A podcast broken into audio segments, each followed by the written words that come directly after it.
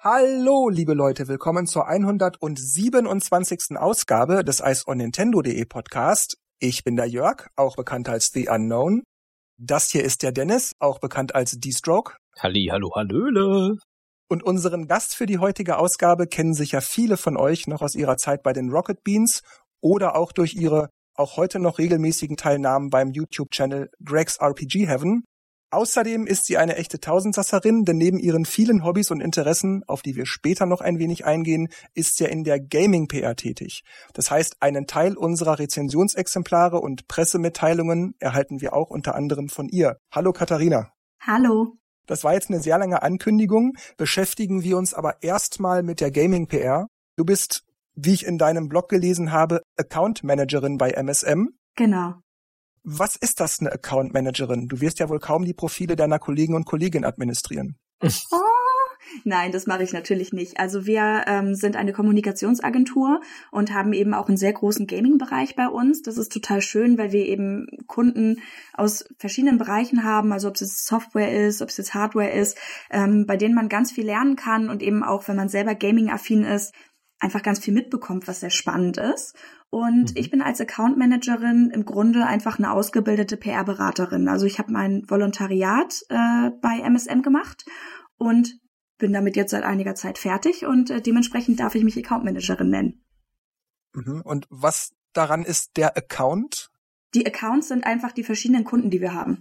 Und äh, habt ihr da auch Meetings, also persönliche Meetings oder läuft das alles per Skype oder so ab? Im Tagesgeschäft sind persönliche Meetings gerade aufgrund der Distanz natürlich immer schwer. Wir finden das immer schön, wenn wir die Möglichkeit haben, unsere Kunden auch nochmal persönlich zu treffen. Mhm. Ähm, ob wir jetzt dahin fahren oder die uns besuchen. Wir sitzen ja zum Beispiel in Hamburg im Munzburg Tower. Das ist natürlich auch ganz spannend, weil wir da Anfang des letzten Jahres hingezogen sind und das natürlich schon irgendwie eine schöne Location ist, wenn du so im 14. Stock sitzt und so über die Dächer schauen kannst. Das mhm. ist dann ganz schön, auch mal zu sich einzuladen. Aber wir legen sehr großen Wert darauf, dass wir eben auch mit den, ähm, mit den Kunden persönlich persönlichen Kontakt haben und den pflegen wir auch. Mhm. Ja, ich hatte jetzt auch, weil ich bin ja auch jetzt in der, in der Brettspielszene ein bisschen größer mit dabei, sage ich jetzt mal. Was hat auch ein Team, die jetzt äh, bald ein neues Brettspiel vorstellen würden. Die sind dann so durch ganz Deutschland gereist und haben dann gefragt, ob wir Zeit hätten, das mit denen zu spielen. Da hatten wir tatsächlich einen Prototypen da und haben mit denen dann das gespielt und haben uns quasi das Ding schon vorher angucken können und mhm. wird es auch bald einen Bericht darüber geben. Das fand ich eigentlich ganz cool, weil man dann halt mit denen so mehr in Kontakt tritt und äh, dann halt auch besser über das Spiel berichten kann. Zum Beispiel so Preview- oder Review-Touren, also Pressetouren generell gesprochen, machen wir ja zum Beispiel auch persönlich. Da sind wir dann auch dabei, laden entweder zu uns ein, das habe ich letztens gemacht, oder eine Kollegin ist eben ähm, mit dem Kunden gemeinsam in verschiedenen Städten gewesen und hat da was vorgestellt. Also auf jeden Fall der persönliche Kontakt empfinde ich auch als sehr wichtig in der PR. Wie bist du denn letzten Endes zur PR gekommen? Musstest du selber Gamerin sein oder genügt es dann auch einfach die Kunden und die Produkte irgendwie so ein bisschen zu kennen und die Factsheets zu lesen? Das ist ja was, das kann man sich auch aneignen. Also bei mir ist es so, dass ich eigentlich von der anderen Seite komme. Also ich komme ursprünglich aus dem Journalismus. Ich habe ähm, im Bachelor Kulturjournalismus studiert, eben auch schon teilweise mit einem Fokus auf Games, weil ich ja unter anderem, wie du am Anfang schon angekündigt hast, mein Studienpraktikum ähm, bei Rocket Beans gemacht habe, zumindest einen Teil davon, und bin dadurch schon so ein bisschen mit dem Gaming beruflich in Berührung gekommen. Ich habe das halt schon immer gerne gemacht. Das hat jetzt hm. aber keinen bestimmten Grund. Ich habe das, glaube ich, damals so ein bisschen bei meiner Cousine abgeguckt, die ähm, sieben Jahre älter ist als ich und das immer sehr gerne gemacht hat. Und man hängt sich dann ja doch so ein bisschen an den Rockzipfel. Und es ist bei mir aber hängen geblieben. Und ähm, als ich dann meinen ersten N64 hatte, war es sowieso um mich geschehen und bin dann als Hobby dabei geblieben. Und als ich dann eben fertig war mit dem ähm, Bachelor, habe ich ähm, parallel meinen Master angefangen und den auch direkt berufsbegleitend orientiert. Und da fing dann mein Volontariat an. Und genau, dadurch bin ich eben in der, in der Games PR gelandet. Das hat dir dann also dabei geholfen, dich da zurechtzufinden, weil du dich mit Videospielen allgemein gut auskennst? Es kommt ja ganz drauf an. Also die Spiele, die du spielst, sind natürlich automatisch nicht die Kunden, die du hast. Also ähm, wer meine sozialen Netzwerke verfolgt, der weiß, dass ich zum Beispiel ein sehr großer Witcher-Fan bin. Mhm. Aber ähm, ich bin jetzt nicht für dieses Spiel zuständig. Wir haben natürlich die, die Kunden, die wir da haben. Und am Anfang beginnt man dann ganz einfach, dass man sich natürlich auch orientiert. Was ist in dem Kundenportfolio, das wir aktuell haben, überhaupt drin? Und ähm, bei uns wird das ganz schön gemacht, weil ähm, wirklich darauf eingegangen wird, für wen sich welches Produkt eignet. Das heißt, ich zum Beispiel könnte FIFA bei weitem nicht so gut betreuen, wie das meine fußballaffinen Kollegen machen. Mhm. Dementsprechend ähm, wird das da schön verteilt und der Start ist natürlich ein bisschen einfacher, wenn man sich im Gaming-Bereich auskennt. Also alleine, dass man ähm, Genres zuordnen kann, dass man weiß, in welchem Umfeld sich die Titel bewegen, die man dann ja im Endeffekt auch vertritt und die man dann auch ähm, gegenüber den Medien ähm, einteilen muss, zum Beispiel, wenn es um die Bemusterung geht oder sonstiges. Ähm, das hilft auf jeden Fall, aber es ist keine Grundvoraussetzung. Wenn jemand eine Passion dafür mitbringt und Interesse, kann das genauso gut funktionieren, wie wenn jemand einfach sagt, ich gehöre in den Games-Bereich, weil ich das gerne mache und gehe dann in die PR dazu. Das heißt, du kannst es so ein bisschen einteilen, wer jetzt dafür geeignet ist, oder reicht es schon, wenn jemand sagt, hey, ich würde es gern haben und du guckst dir an, okay, die kennen sich vielleicht damit aus und ordnen das dann ein, oder wie? Meinst du jetzt bei uns beruflich oder wenn wir mit den Medien zu tun haben? Äh, gute Frage, vielleicht beides. also wir haben natürlich eine Kundenzuordnung. Also es gibt natürlich Ansprechpartner für die jeweiligen Kunden. Das seht mhm. ihr, wenn ihr zum Beispiel mit uns als Agentur sprecht, beispielsweise in den Pressemitteilungen. Mhm dass man dann sagen kann, okay, die hat jetzt die Pressemitteilung verschickt, die ist wahrscheinlich auch für den Titel zuständig. Das macht ja auch Sinn. Ähm, es ist nicht so, dass ich jetzt mich da hinsetzen kann und sage, ey, wir haben einen neuen Kunden, den will ich auf jeden Fall haben. So läuft es dann doch nicht. Mhm, mh. Aber wie gesagt, es wird schon darauf geachtet, dass die Leute, die eben mit den jeweiligen Kunden arbeiten, diese auch gut vertreten können. Wenn ich jetzt zum Beispiel verantwortlich bin für, für die Pressekontakte bei Nintendo und gehe zu euch und sage, wir würden unser Budget gerne euch geben, macht für uns die PR, dann kann es sein, dass du sagst, oh, das ist jetzt blöd, ich spiele zu gerne Zelda, als dass ich das jetzt machen könnte. Nee, nee, das, was ich meinte, war, ähm, dass natürlich nicht jeder Kunde, für dessen Spiele ich mich interessiere, auch bei uns sind. Ah, okay, dann habe ich das missverstanden. Dann hast du gerade schon erwähnt, Bemusterung, Pressecodes und all diese Sachen. Wie ist das dann für euch? Kriegt und spielt ihr die Spiele vorher auch schon? Oder kriegt ihr dann auch einen Key für den privaten Gebrauch, um selbst ein bisschen Spaß damit zu haben? Oder spielt ihr Beta-Versionen? Laden die euch zu euch ein? Schaut mal, was wir gemacht haben, damit ihr euch eine Strategie für uns überlegen könnt? Das kommt total drauf an. Also es ist natürlich schon so, dass wenn man das Spiel vorher kennt, man dazu mehr sagen kann. Also wenn ich zum Beispiel eine Preview-Tour hatte, das hatten wir jetzt ähm, gerade auch erst zu Warhammer Chaos Bane, dann ähm, kann ich mir dieses Spiel, das ich ja da präsentieren kann, in vielen Fällen auch selber nochmal angucken, weil ich begleite dann ja diese Spielesession und wenn ich keine Ahnung davon habe, dann ist das natürlich prinzipiell erstmal schlecht. Denn das ist ja mein Job, eben davon Ahnung zu haben. Es ist aber nicht so, dass wir für jedes Mitglied unserer Agentur, für jeden Titel, den wir haben, Muster bekommen. Das heißt, wenn, wenn mal großes Interesse da ist, dann kann man eben schauen, ob es passt. Aber die Mustercodes sind natürlich auch dafür da, dass wir die an die Presse weitergeben und nicht dafür, dass wir dann alle die Mustercodes mit nach Hause nehmen. Nee, aber ich äh, kenne das ja von euch oder auch von anderen PR-Agenturen, dass vielleicht auch mal ein Code doppelt geschickt wird. Dann weise ich darauf hin, dann frage ich, naja, wir könnten ihn aber auch gerne verlosen. Und dann wird dann häufig gesagt, nee, das geht nicht, das sind Pressecodes, Verlosungscodes ist ein anderer Pool. Deshalb frage ich da, gibt's dann also auch spezielle für die, die unsere Produkte betreuen, Codes oder ginge das dann von dem Pressecodes-Pool ab? Nein, sowas haben wir nicht extra.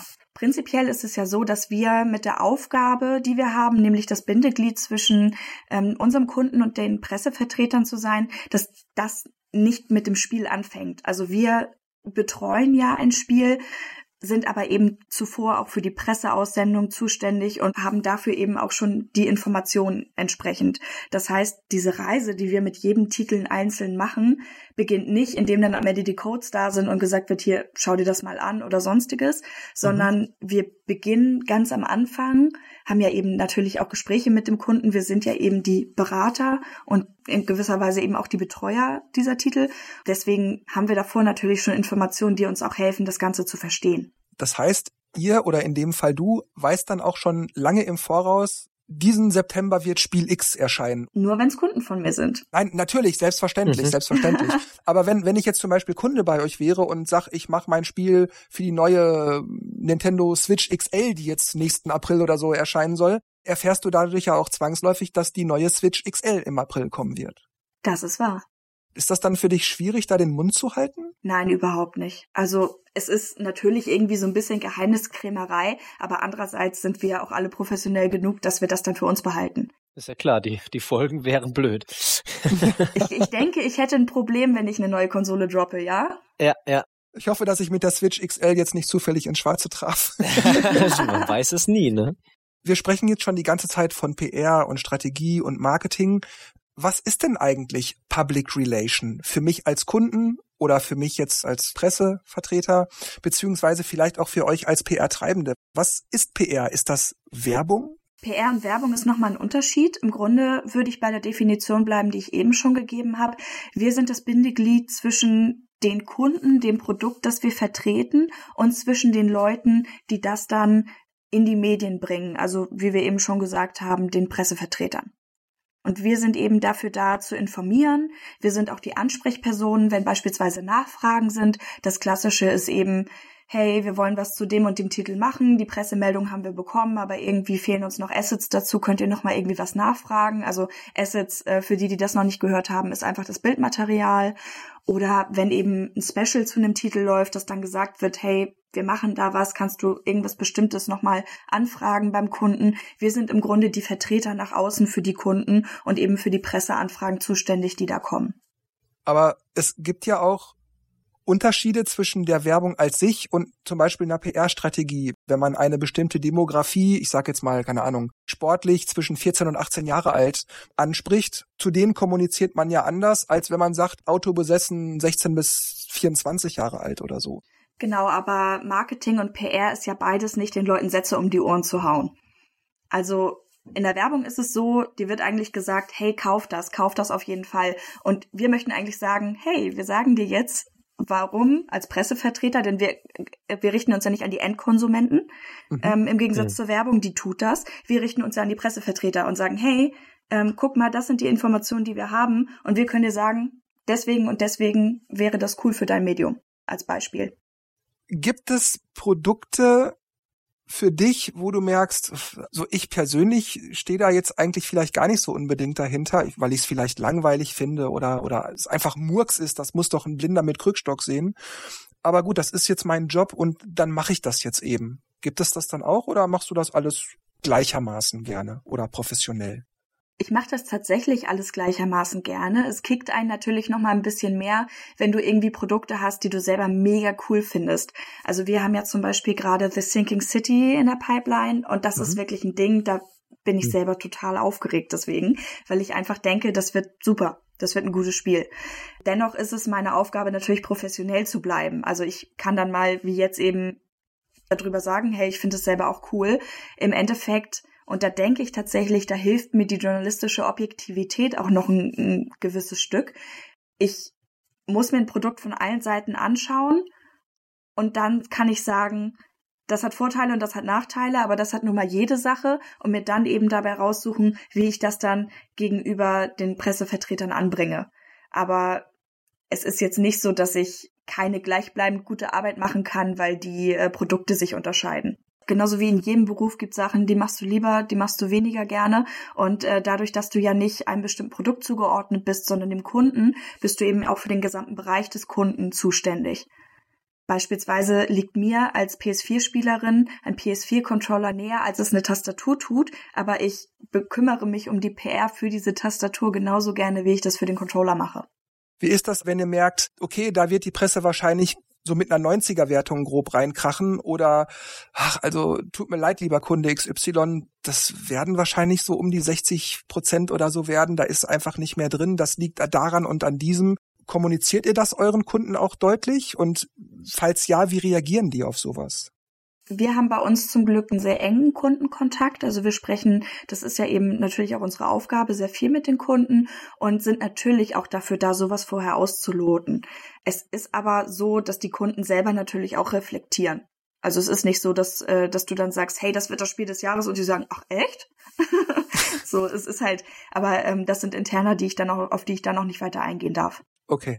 Vielleicht kannst du darauf eingehen, wie das denn ist, wenn ein Spiel von euch aus wahrscheinlich eine gute Wertung kriegen müsste und dann sind da aber so ein paar Querulanten, die dem Spiel nur eine 70 geben oder eine 60. Es kommt wirklich total drauf an. Vor allem eben darauf, ist es eine differenzierte Wertung oder hatte da jemand einen schlechten Tag? Mhm. Manchmal liest man ja Texte und denkt auch, okay, ähm, das ist irgendwie an einer Sache aufgehangen. Das kann positiv als auch negativ sein. Und dann wurde das, äh, wurde das eben weitergeführt und am Ende kommt man zu einem Fazit, der mit der eigenen Meinung nicht übereinstimmt. Im Endeffekt kann ich dafür aber ja auch keinem was auf die Nase geben. Also ich kann versuchen, so gute Vorarbeit zu leisten, dass das alles funktioniert. Der Moment, wo ich einhake, ist, wenn ich etwas lese, was zum Beispiel auf der negativen Seite aufgeführt wird, aber einfach nicht stimmt. Mhm. Wenn zum Beispiel jemand äh, wir denken uns jetzt ein Rennspiel aus und da wird gesagt, ja, die, äh, die Runden, die sind ja alle unendlich lang und ich muss das Spiel abbrechen, obwohl das nicht stimmt ganz an den Haaren herbeigezogenes Beispiel, aber da würde ich natürlich sagen, das stimmt doch nicht. Warum schreibt du das dahin? Und wie reagierst du da drauf oder was machst du dann? Ich versuche dann, wie gesagt, einfach äh, dem entgegenzutreten und eben einmal nachzufragen, weil ganz viele Sachen lösen sich ja auch einfach auf, wenn man einmal kurz darüber spricht. Hm. Das Kind ist dann ja schon in den Brunnen gefallen. Der Journalist hat dann ja seine Meinung schon in der Regel veröffentlicht. Das ist dann ja für euch wahrscheinlich dann schwierig, weil der wird ja wahrscheinlich dann nicht hinterher schreiben, ups, äh, ja, äh, liebe Leser und Leserinnen äh, waren versehen, da habe ich mich geirrt, wir korrigieren das nochmal schnell, das Spiel hat doch 90 Prozent. Das ist dann natürlich schade, aber ihr habt recht, da können wir natürlich nicht viel machen. Wissen es eigentlich, es gibt ja den Spruch, das war jetzt mal wieder eine schlechte PR. Hast du dich mit sowas schon mal auseinandersetzen müssen, oder? Wir mit schlechter PR, nein. Also, dass das jemand sagt oder irgend so und dann sagen, ah, okay. Ja, im Endeffekt, wir sind dafür da, das ein bisschen zu skalieren. Mhm. Ähm, es gibt natürlich Leute, die zum Beispiel, wenn wir keine Muster mehr übrig haben oder ähnliches, die dann einfach ein bisschen traurig sind, dass sie keins mehr bekommen haben und durchaus haben wir auch mal mit ausfallenden E-Mails zu tun, mhm. aber mir sind ja die Hände gebunden, ich kann dann da ja nichts machen. Dementsprechend, ich denke, das ist auch ein Teil des Jobs. Äh, natürlich wäre es schöner, wenn es immer Friede, Freude, Eierkuchen ist, aber es ist eben auch eine Herausforderung, die wir uns stellen müssen. Wie müsste denn eine gute Pressemitteilung aussehen, dass sie zwischen denen der anderen PR-Stellen in meinem Postfach nicht untergeht? Was hebt deine Pressemitteilung hervor gegenüber denen der anderen, dass ich die nicht übersehe oder dass ich der vielleicht sogar zuerst Beachtung schenke?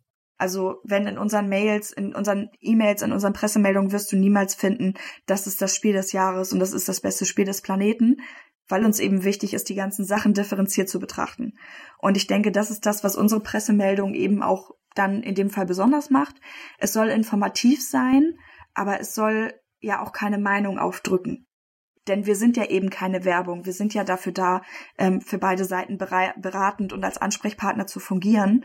Und dementsprechend vermeiden wir sowas. Im Endeffekt sind Pressemeldungen aber natürlich auch, also du kannst den Titel, den du betreust, den kannst du nicht ändern, sowohl nicht positiv als auch negativ. Und ich denke, was in eurem Postfach am meisten ähm, an Beachtung bekommt, ist tatsächlich der Titel. Korrigiert mich, wenn das anders ist. Also ich meine jetzt den Spieletitel. Wenn ich euch jetzt, ähm, wenn ihr jetzt Angelfans seid und ich schicke euch was zu einem Angelsimulator, seid ihr wahrscheinlich angetaner, als wenn ihr ja, Rennspielhasser seid und ihr bekommt ein Rennspiel von mir. Hm. Ähm, ja, da muss ich tatsächlich zustimmen. Wichtig ist dabei äh, Schriftgröße 72.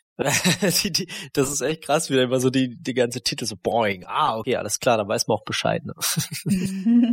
da fällt mir jetzt noch mal kurz zu dem, was du ganz am Anfang gesagt hast, noch mal was ein. Und zwar dieses, dass die PR immer gern halt so äh, so bestimmtes Wording auch benutzt. Das ist dann schon, was du gemeint hast mit, ah ja, es ist wieder so ein Text, so wie bei Mario Party, ja, das ist die Party deines Lebens, ne?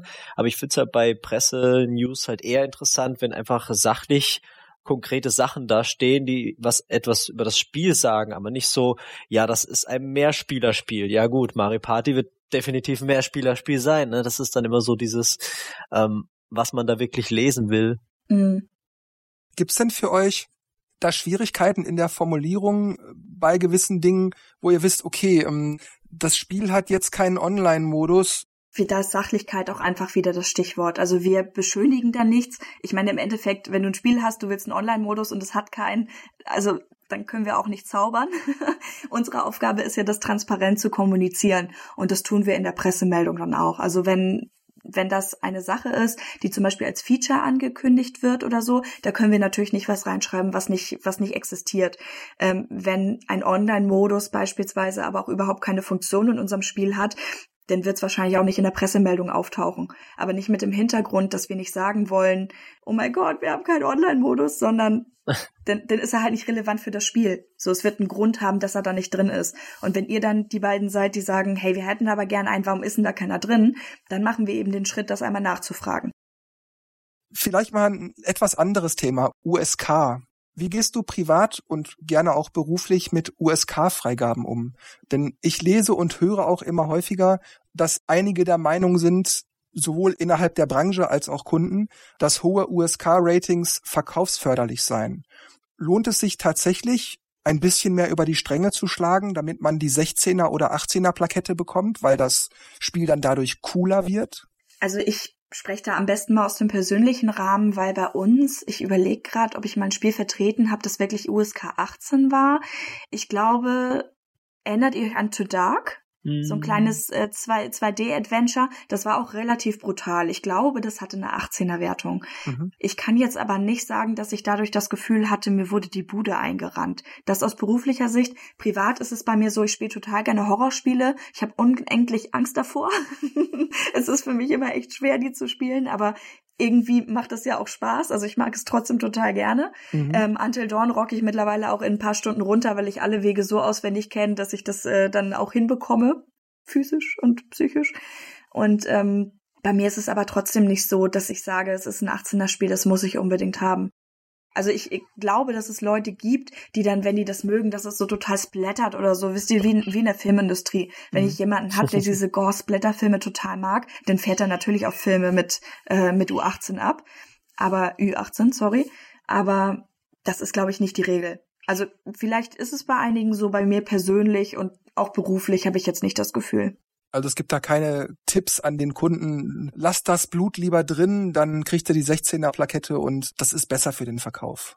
Nein, nein, das ist auch zum Beispiel überhaupt nicht unsere Aufgabe. Also wir wirken nicht auf die Entwicklung eines Spiels ein. Bei uns ist es im Grunde so, die, die Entwicklung läuft, aber zum Beispiel, wenn ich jetzt ein Spiel, das gerade in Entwicklung ist, wenn ich sagen würde, ich fände total cool, wenn ihr da irgendwie eine Prinzessin implementiert, die wie Peach aussieht oder so, dann würden die auch nicht sagen, guter Tipp, vielen Dank, Katharina, sondern ich kann da einfach nicht drauf einwirken. Hm. Mhm. Jetzt ist es ja für uns auch so, dass wir haufenweise Pressemitteilungen reinbekommen, auch von euch natürlich. Und man liest ja immer wieder, dass es ein ganzer Spaß für die, für die gesamte Familie ist, für Jung und Alt oder ein Klassiker kehrt zurück und so weiter und so weiter ich muss sagen, ich stumpf da so ein bisschen ab. Bei mir lässt so ein bisschen diese Euphorie nach. Wenn ich jetzt noch der, der 16-jährige Jörg wäre, dann würde ich da total drauf abfahren und könnte es nicht mehr erwarten, dass Spiel XY endlich erscheint. Aber in dem Fall denke ich mir, naja, ist eben Werbung, ist eben PR, da übertreibt man ein bisschen. Ich erzähle euch mal einen kleinen Schwank aus meinem Leben. ich habe in meiner Studienzeit in einem Verlag gearbeitet und habe da sehr viele PR-Anfragen bekommen und habe immer gedacht, oh mein Gott, PR, das ist etwas, das ich mit meinem journalistischen Hintergrund nicht vertreten kann. Ich habe zum Beispiel aus diesem äh, aus diesem Grund auch ähm, damals mit einem Praktikum angefangen. Ich bin nicht direkt in Volontariat gegangen, sondern ich hatte eben mein Gespräch mit der Agentur damals und wir haben uns verständigt und da wurde mir eben gesagt, du, ähm, du wirst jetzt nicht den ganzen Tag schreiben. Weil ich, ich bin zum Beispiel jemand, ich finde es total toll zu schreiben. Ich mag das unheimlich gerne. Ich würde behaupten, ich kann das auch gut. Und das war immer was, worauf ich sehr stolz war. Und da habe ich natürlich erstmal gedacht, so, hm, irgendwie, hm, okay, schauen wir uns mal an. Und dann habe ich eine andere Seite der PR kennengelernt, weil ich persönlich auch finde, dass wir sehr gute PR machen. Ich habe im Verlag damals Sachen mitbekommen. Du hast ein Thema XY und jemand ruft dich an und sagt, ich habe die Story für dich. Das ist unglaublich. Das ist wirklich, wir arbeiten gerade daran, das ist so super. Thema Z. Und du sagst, ja, haben Sie überhaupt gelesen, wofür wir zuständig sind, weil wir behandeln doch Thema XY. Und dann ist erstmal so, oh, ja, also könnten Sie mich dann vielleicht weiterleiten? Nein, denn es ist nicht relevant. Und mhm. das sind eben Sachen, um die es auch irgendwie irgendwie dabei geht. Also auch diese Relevanz, was ja auch ein journalistisches Merkmal ist, da irgendwie noch rauszukitzeln. Ich muss ja nicht an eine Angelzeitschrift herantreten mit einem, einem Motorsportspiel. Das hat ja überhaupt keinen Sinn. Und diese Einordnung zu machen, das gehört eben auch zu unserem Job. Das leuchtet mir ein, aber wenn ich, ich sag jetzt mal grob zwölf Jahre zurückrechne, als die Wii gerade erschien, ich meine, Nintendo ist wirklich all over gefahren. Die haben überall Werbung geschaltet, Werbeanzeigen, mehr ins Fernsehen gegangen mit, mit Werbespots und dergleichen. Und da ist mir dann schon aufgefallen, dass die Spiele oder auch die Konsole unterschiedlich dargestellt wurden, je nachdem, welches Magazin, welche Zeitschrift, welche Zeitung oder vielleicht sogar welchen Sender ich zu welcher Uhrzeit gucke. Ich mhm. wurde immer unterschiedlich angesprochen. Und das ist mir da gerade bei der Wii sehr aufgefallen. Natürlich wurde immer gesagt, das ist ein gutes Produkt, das wird dir Spaß machen, du wirst dich mehr bewegen oder du wirst mehr soziale Kontakte pflegen oder was auch immer. Aber es wurde eben mit einem unterschiedlichen Vokabular auf die Vorzüge des Produkts hingewiesen. Ähm, also ich, ich weiß, was du meinst, aber das ist nicht unsere Aufgabe tatsächlich. Also ähm, wir treten ja an die Presse heran und die Presse macht was draus. Daraus resultiert natürlich auch, ihr seid ja für euer Medium zuständig, aber ihr schreibt nicht gleichzeitig für die Bild. Dementsprechend mhm. habt ihr natürlich bei euch ein anderes Wording, als die Bild das hat. Das ist aber die journalistische Ebene davon. Also ich gehe nicht an Medien heran und äh, formuliere denen für ihre Zielgruppe und ihr Medium entsprechend die ganzen Sachen vor. Ich bin gerade nicht sicher, ob du da die richtige Ansprechpartnerin bist, weil du auch gerade schon zwei, dreimal deutlich gemacht hast, dass ihr für die Presse zuständig seid und nicht für den Endkunden. Aber ich frag's einfach mal trotzdem. Vielleicht magst du dann ja wenigstens privat darauf antworten. Mir geht es, wenn ich Interviews lese oder höre oder sehe, häufig so, dass ein Pressesprecher zu Spiel XY befragt wird und dann bekommt man als Aussage eine unverbindliche PR-Phrase. Und obwohl ich natürlich verstehe, dass man aus diversen Gründen in so einer Situation besser keine Versprechungen macht und auch weder den Hype übertreibt noch ihn gar killt, frage ich mich dennoch immer wieder, warum antwortet man als Pressesprecher in so einer Situation überhaupt auf die Fragen, die man nicht wirklich beantworten möchte oder kann. Das ist jetzt tatsächlich auch wieder ein anderes Berufsfeld, da muss ich dir zustimmen, weil wir sind ja keine Pressesprecher für diejenigen. Ein Pressesprecher ist beispielsweise derjenige, der ähm, bei der Polizei ist und der ermittelnde Kommissar sagt nichts dazu und der stellt sich dann dahin und sagt, wir haben keine neuen Ergebnisse. So. Aber ihr habt recht, natürlich ja. ist es unverbindlich. Bei uns ist es so, wenn jemand eine Interviewfrage hat, dann sind wir eben diejenigen, die das weiterleiten an den Kunden und die quasi dann vom Kunden das wieder zurückspielen an denjenigen, der die Fragen gespielt, äh, gestellt hat, als Beispiel. Wenn eben kein One-to-One-Interview möglich ist, dann ist die Verbindung eben über uns da. Aber natürlich, es möchte sich keiner in die Nesseln setzen. Das ist es, glaube ich, ganz einfach. Ist das denn auch eine Sache, die ihr beim Ansprechen der Presse dann versucht, dass ihr euch möglichst nicht in die Nesseln setzt, wenn ihr auf Formulierungen zugeht? Wir versuchen das ja, wie gesagt, echt relativ neutral zu halten. Einfach weil wir wieder den, den Unterschied zwischen PR und Werbung in dem Fall haben. Wir werben ja nicht für die Spiele, die wir, die wir vertreten, sondern wir sind dafür da, euch als Pressevertreter die Informationen zu geben, die ihr braucht, damit ihr da was draus machen könnt. So würde ich es beschreiben. Und dementsprechend, es gibt jetzt nicht tagtäglich heikle Themen, mit denen wir uns befassen müssen und die wir irgendwie umschreiben müssen. Nein, ich äh, beziehe mich auch nicht auf irgendwelche geheimen Dokumente, sondern ich meine einfach, auch ihr müsst natürlich darauf achten, dass ihr, um mal wieder diesen Begriff zu bemühen, ein bestimmtes Wording einhaltet. Wenn ich zum Beispiel mit der Gaming-Presse spreche, benutze ich vielleicht bewusster Anglizismen oder Gaming-Jargon, Worte wie Skill oder sowas, als wenn ich jetzt zum Beispiel eine Pressemitteilung an die Schöner Wohnen rausschicke. Da benutze ich einfach vielleicht andere Phrasierungen, damit die verstehen, worum es mir geht. Oder ich gewichte vielleicht den Schwerpunkt etwas anders, um zu sagen, das hier ist ein Spiel für die körperliche Ertüchtigung, dass die das auch wirklich dann nicht übersehen kann. Oder vielleicht auch, wenn die ihre Rezension oder, oder was auch immer dann die damit machen, rausgeben, dass sie das dann auch explizit betonen. Na klar, also es gab auch schon Fälle, wo wir wirklich mit, ähm, mit Sparten zu tun hatten, die sehr wenig Gaming-affin sind. Ähm, wenn ich zum Beispiel beim Angeln bleibe, nicht jeder Angler ist gleichzeitig auch jemand, der Videospiele spielt, und da muss ich natürlich teilweise eine andere Ansprache wählen, als ich das bei euch tun muss. Hm. Aber inhaltlich ist das dann schon mehr oder weniger derselbe Text. Du gewichtest das dann nur anders. Genau, genau. Es sind tatsächlich die Formulierungen in dem Fall, die das dann ausmachen. Der Text ist immer derselbe. Wir geben ja auch nicht einfach von uns alleine was raus, sondern es passiert natürlich immer in Absprache mit dem Kunden mhm. und dementsprechend sind es einfach dieselben Texte dann nur noch mal in welche Richtung auch immer spezifiziert. Das heißt, ihr habt da auch so einen ständigen Kontakt und sagt dann, hey, wir haben jetzt hier mal was geschrieben, guckt euch das an und die sagen, ah, wir hätten noch gern die drei Punkte mit rein und dann geht's wieder hin und her, oder? Es gibt manchmal wird es nur lokalisiert, manchmal schreibt man das selber, das ist wirklich von Fall zu Fall unterschiedlich. Mhm. Behaltet ihr denn auch Foren, Kommentarbereiche unter News und so weiter und so fort im Auge, um zu schauen, wie ist so gerade die Laune unter den Spielern und Spielerinnen? Wie reagiert auch vielleicht die Presse, wenn sie unsere Pressemitteilungen zu News oder Kolumnen, was auch immer, umformulieren, um euch, was ich, auf möglichen Shitstorm oder vielleicht auch einfach auf die nächsten sechs Monate in Bezug auf die Strategie oder so vorzubereiten? Ich empfinde das persönlich als wichtigen Teil der PR-Arbeit, weil wenn ich nicht informiert bin, kann ich natürlich auch meinen Kunden informieren und wenn ich nicht auf dem aktuellen Stand bin, dann kann ich, wie ihr sagt, auch nicht die Entwicklung beobachten und das tue ich natürlich allein aus Interesse. Bei mir ist es, wie gesagt, so, ich arbeite im Gaming-Bereich und ich interessiere mich auch privat dafür, aber allein aus beruflicher Neugier finde ich persönlich, dass man das tun sollte. Also natürlich bin ich total gespannt darauf, was jetzt die Medien über den Titel schreiben, den ich vertrete, ähm, wenn ich ihnen eben ein Rezensionsexemplar schicke das ist natürlich dann immer cool, wenn was Tolles bei rumkommt.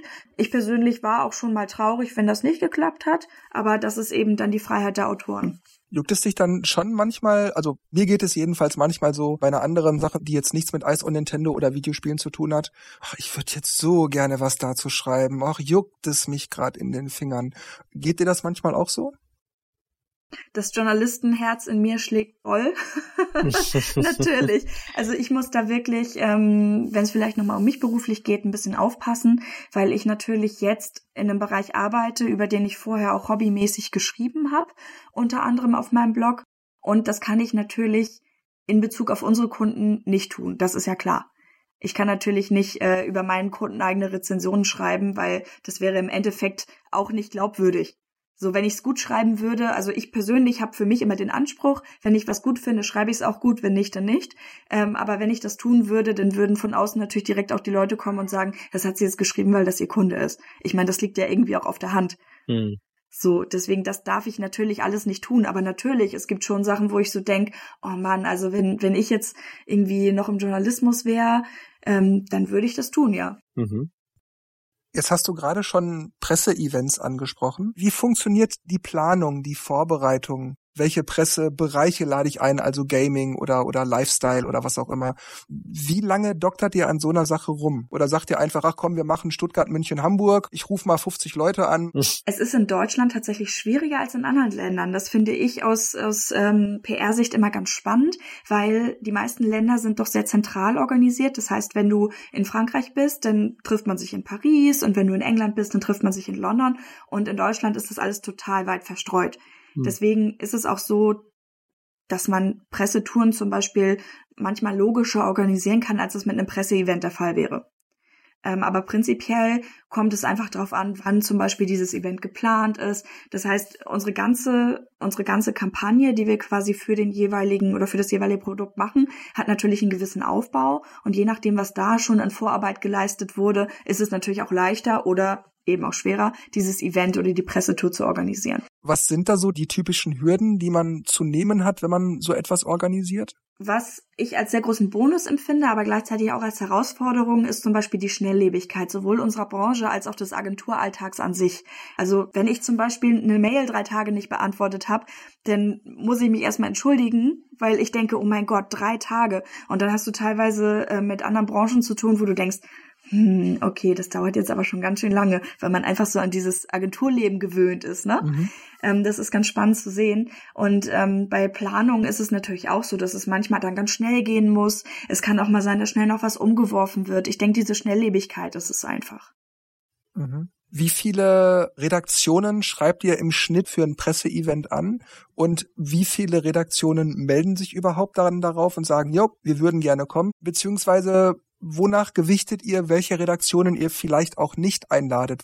Das ist einfach eine ganz klassische, klassische Medienrecherche. Das gehört ja zu uns, zu jeder oder für uns zu für jeder Bemusterung dazu, für jedes Event, für alles, das wir planen, dass wir natürlich gucken, wo ist mein Produktgrund untergebracht. Da wären wir wieder bei den Fischen und den Motorradfahrern. Verstehe, okay. Das heißt, ihr achtet also schon auch darauf, dass Produkte nicht sowieso dann sang- und klanglos untergehen, weil vielleicht die Zielgruppe die diese Redaktion hat. Zum Beispiel die Core Gamer, die, die sowas wie, wie Fit beispielsweise niemals anrühren würden. Das bei einem Event für zum Beispiel wie Fit also dann quasi keinen Sinn machen würde. Ja, na klar. Wenn wir wieder zu den USK 18 Titeln kommen, ich lade keine Kids-Medien dazu ein, weil ich weiß, es bringt ja nichts. Es ist mhm. überhaupt nicht das, was die in ihrem redaktionellen Alltag brauchen und was die widerspiegeln könnten. weil sie eben sich mit Kids-Themen beschäftigen und nicht mit Horrorsblätter, Blutflüssen. Passend dazu wieder die Katzenuntermalung. Ja, ich hab's gehört. das klang gerade wie Splatoon. Ja, so ein bisschen, ne? Hast recht, das tatsächlich, jetzt wo du es sagst. Dieses dieses Geräusch. Ja, ja genau. Ist doch, ist doch wieder, ist wieder Splatoon nebenher. Hier. Sonst ist sie so brav, ne? Und jetzt denkt sie, ach cool, die Podcasten. Ach, lass ich schnurren, ich mag das.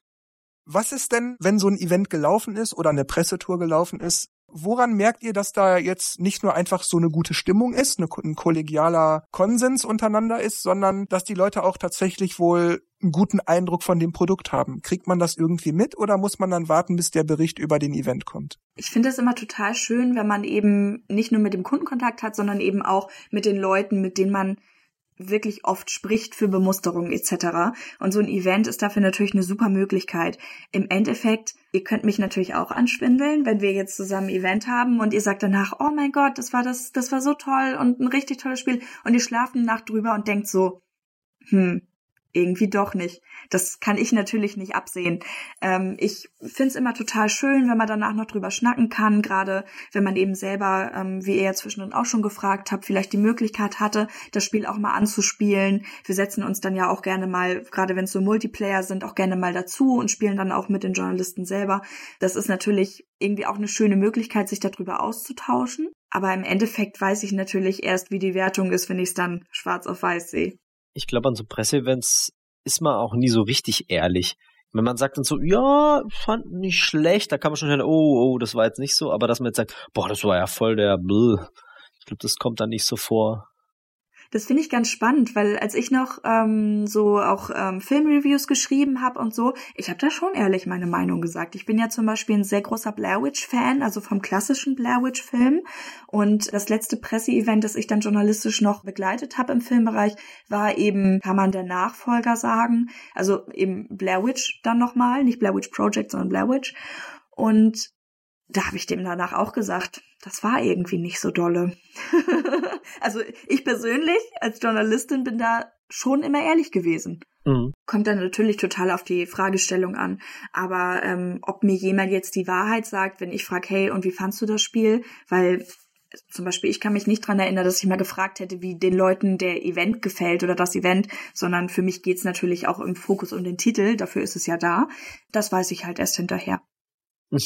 Glaubst du, dass manche Pressevertreter den Eindruck haben, dass ihr als PR-Treibende nur versucht, über so einen Event gute Stimmung für ein vielleicht nicht so gutes Spiel zu machen? Die Leute gibt's bestimmt. Punkt. Hater. Das sind die Hater. Ja. Was erwartest du denn persönlich aus Sicht der Public Relation von einem tollen Spiel, damit auch, ob jetzt Event oder nicht, sei mal dahingestellt, aber damit einfach du selber zufrieden bist, wo du sagst, das ist ein Spiel, da kann ich gute PR machen, da kann ich gute Arbeit leisten. Für mich gibt's da, glaube ich, zwei Wege. Das eine wäre, wenn ich wirklich selber ein großer Fan von dem Spiel wäre, also wenn das was wäre, wo ich sagen kann, cool, das würde ich privat auch nutzen, auch wenn ich jetzt nicht direkt damit arbeiten würde. Der andere Weg wäre, wenn ich das Gefühl habe, okay, das ist jetzt was, das spiele ich privat nicht, aber ich habe das Gefühl, es bringt so viel mit, was Leute, die dieses Genre mögen, es ist ja auch oft genreabhängig, das bringt so viel mit, was den Leuten Freude machen kann und ist einfach insgesamt ein gut gemachtes Spiel. Ich sag mal, wenn alle Titel so wären, wäre das für mich natürlich eine sehr leichte Arbeit. Für uns auch. ja. Aber manchmal tut's mir auch leid, wenn ich ein Spiel, wo ich merke, oh, wenn das nur ein bisschen mehr hiervon und ein bisschen weniger davon, dann wäre das so geil. Aber mir tut das jetzt echt eigentlich leid, dass ich da nicht mehr als 60 Prozent geben kann. Ja. Merkt ihr das manchmal, wenn ihr dann Belege lest, doch, es tut dem oder der eigentlich gerade leid, dass es einfach nicht besser geht?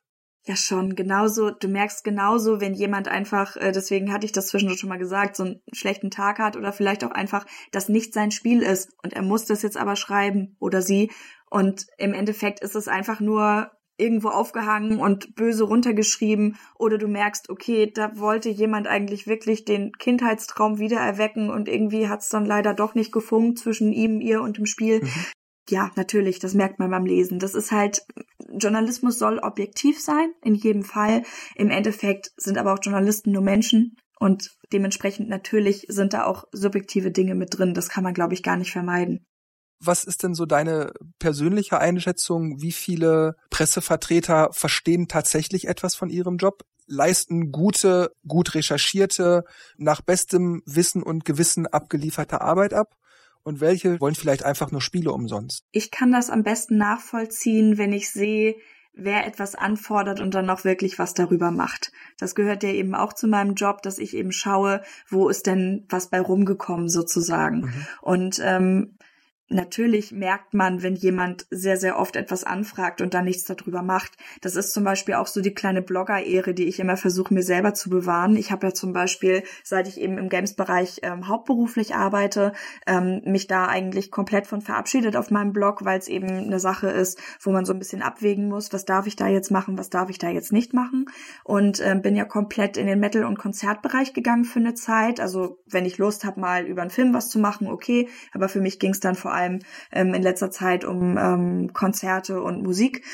Und es ist schon so, wenn ich dann irgendwie auf ein Konzert gehe und dann gesagt habe, ich schreibe was darüber, dann ist mir das auch wichtig, das zu machen weil ich ja eben auch die andere Seite kenne und ich glaube, dadurch ist das bei mir auch noch stärker geworden, dass ich sowas dann echt sehr, sehr ernst nehme und äh, versuche da mein, mein Soll zu schaffen sozusagen, ähm, dass ich wirklich darauf achte und den Leuten auch Rückmeldung gebe, auch wenn es sich mal verzögert oder sonstiges, weil ich das eben von der anderen Seite kenne, dass man sich bemüht und bemüht und irgendwie merkt man dann, die andere Seite ist einfach für einen nicht mehr ansprechbar, nachdem das Muster gegeben wurde oder so. Das gibt's natürlich leider auch.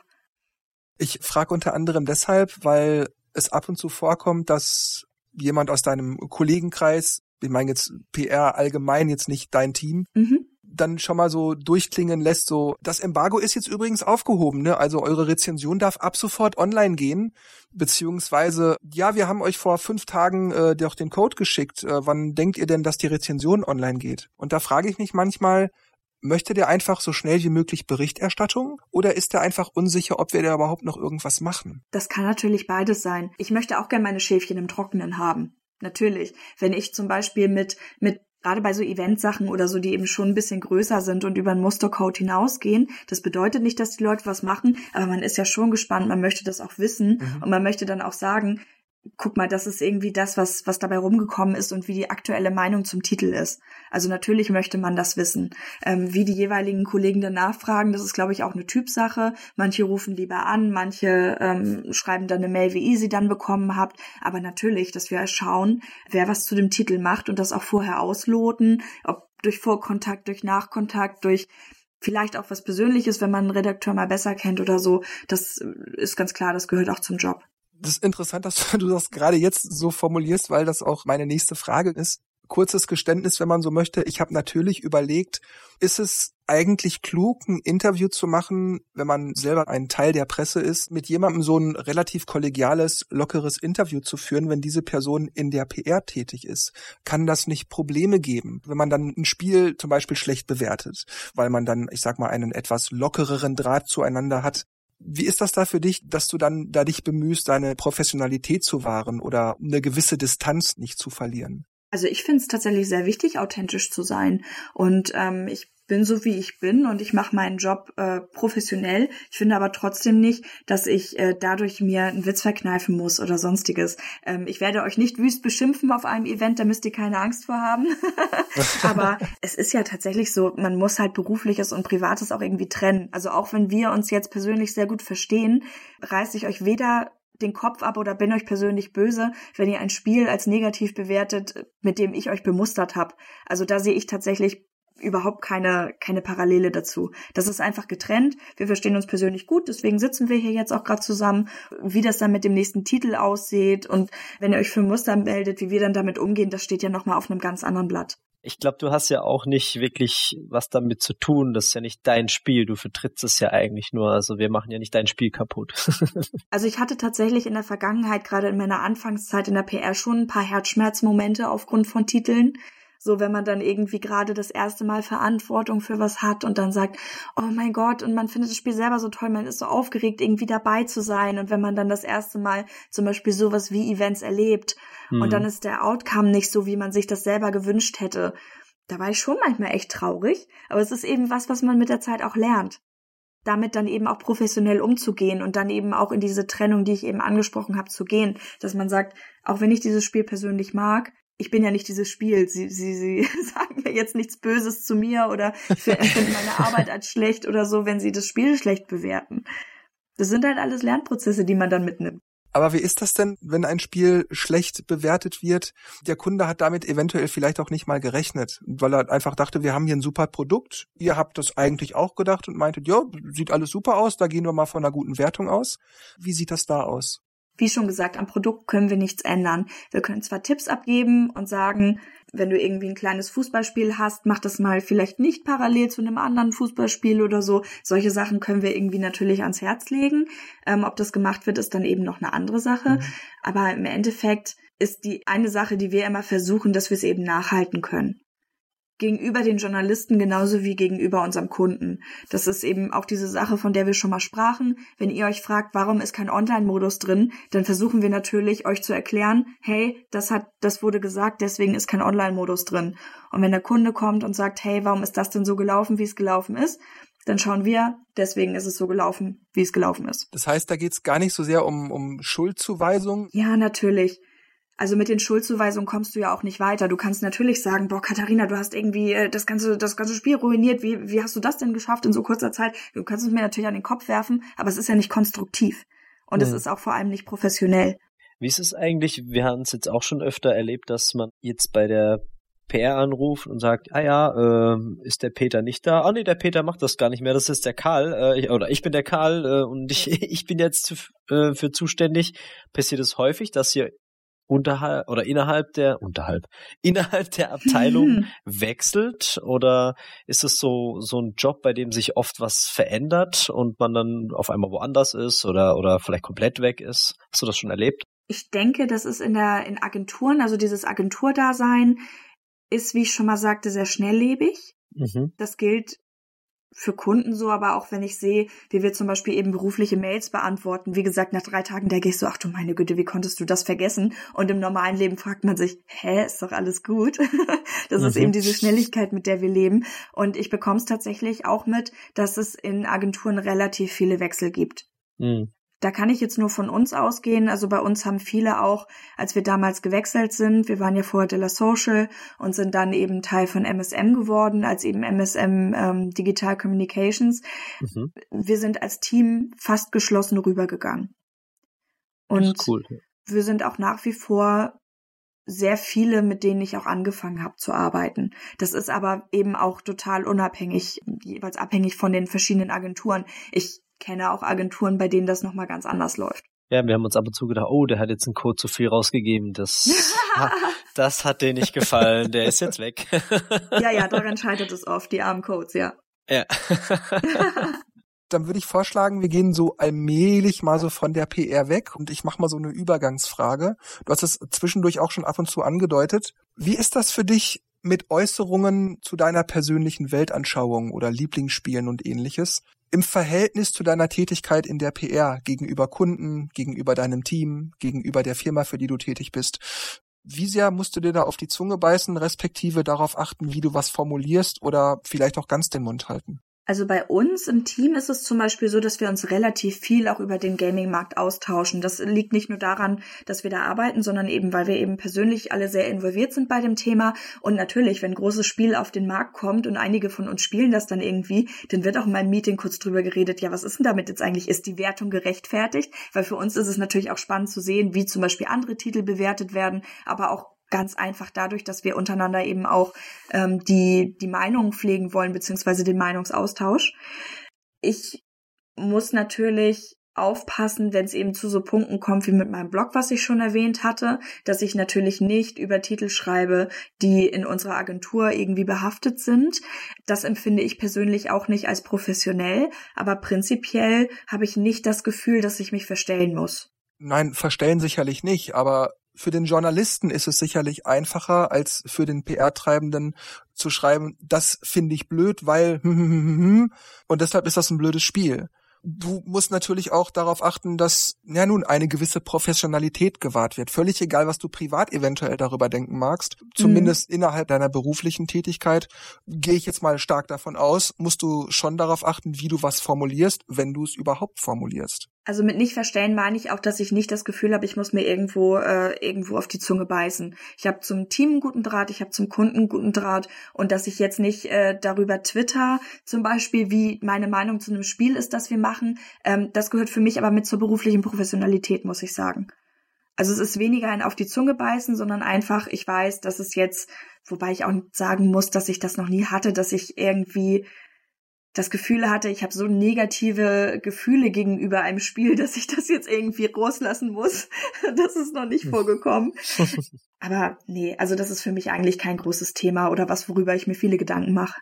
Ich habe natürlich ein wenig recherchiert und besonders spannend fand ich, dass du neben deinem Job noch so viel Zeit für all deine anderen Interessen hast. Auf Konzerte gehen, Blog über Musik, Podcasting, freie Redakteurin.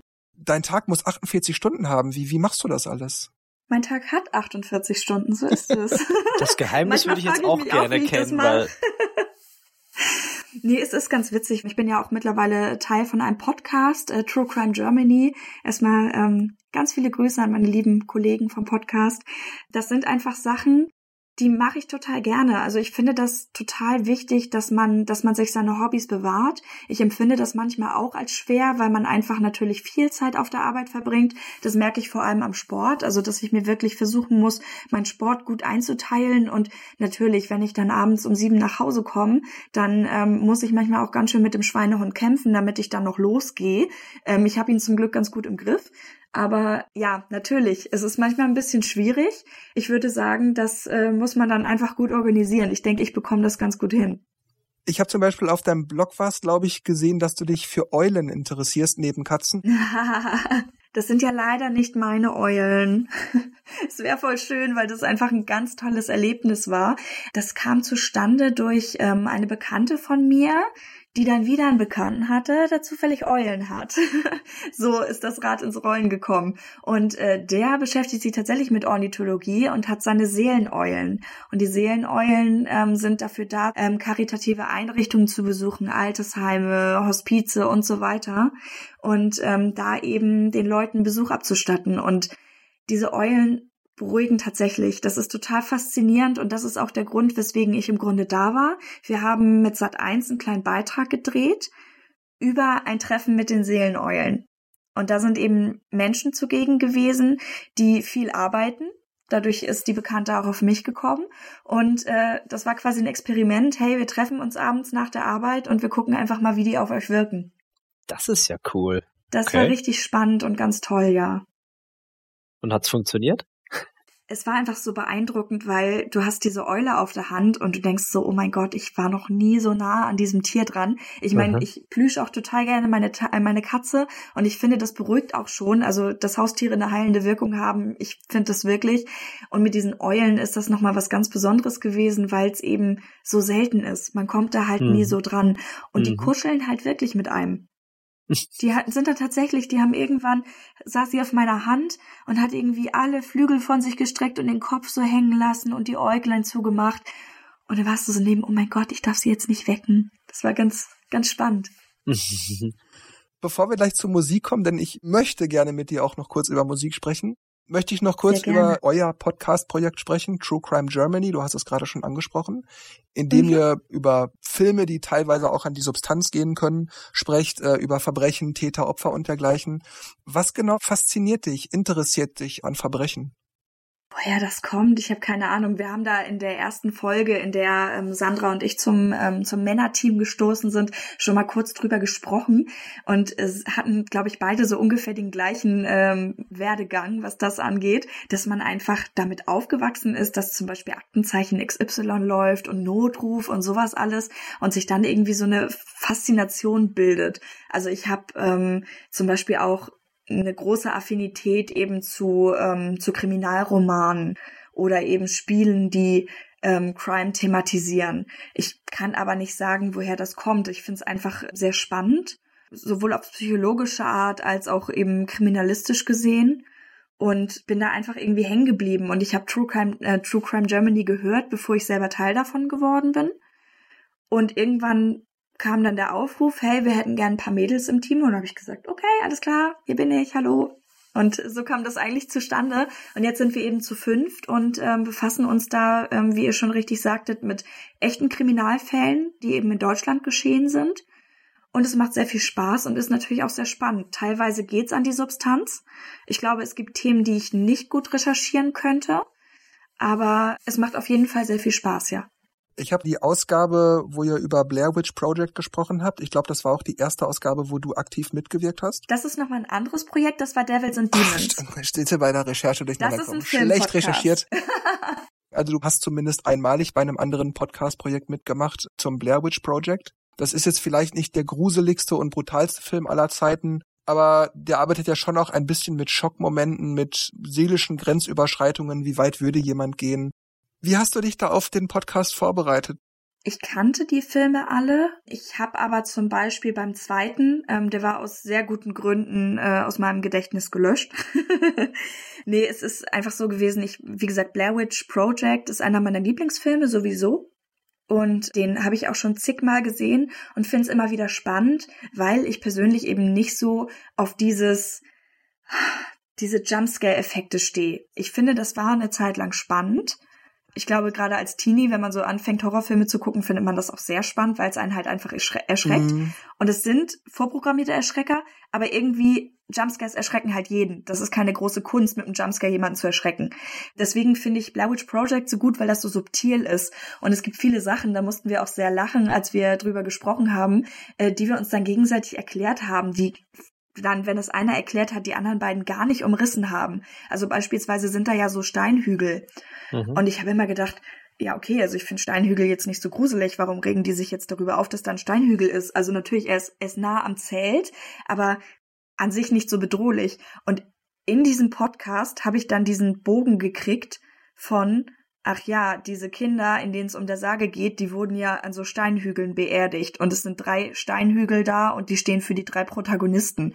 Also Mhm. das war zum Beispiel die Brücke, die mir da damals fehlte, weil ich da einfach nie drüber nachgedacht habe. Aber prinzipiell der Ablauf war uns allen klar. Wir kannten alle die Filme. Das war ja auch der Grund, weswegen ich zum Beispiel da als Gast eingeladen wurde, dass das eben ein Film ist, den ich sehr gut kenne. Und ich habe dann einfach, bevor wir aufgenommen haben, alle nochmal geschaut. Dann haben wir eine Runde drüber gequatscht. Das ist ja auch was asiatische Horrorfilme sehr gut können. Jumpscare oder Subtiles? Nein, nein, auf keinen Fall Jumpscare. Sondern das ist halt wirklich mehr diese subtile Horror, der in die Psyche reingeht. Ich überlege gerade, der einer der ersten Horrorfilme, die ich gesehen habe, war tatsächlich ähm, die, ist es die japanische Ausgabe von ähm, The Ring? Mhm. Aus Versehen Ringo, ja. eigentlich eher. Mhm. weil das war für mich so, ich bin tatsächlich nicht so Japano-affin, wie das sehr viele zum Beispiel in, in meiner, in meiner Twitter-Bubble sind oder so. Da bekomme ich immer mit, dass alle das ganz, ganz toll finden. Und das äh, war ich eigentlich nie so. Ich taste mich da gerade jetzt ein bisschen ran. Ich habe zum Beispiel jetzt am Wochenende gerade mit meinem Freund äh, Kingdom geguckt, also wirklich komplett durchgebinged. Ist ja auch Mhm. Zombie-Kram. Und äh, wir haben dann Train to Busan rangehängt, der Mm. schon ewig auf meiner Oh mein Gott, muss ich noch gucken Liste Der ist stand. auch ziemlich cool, ja.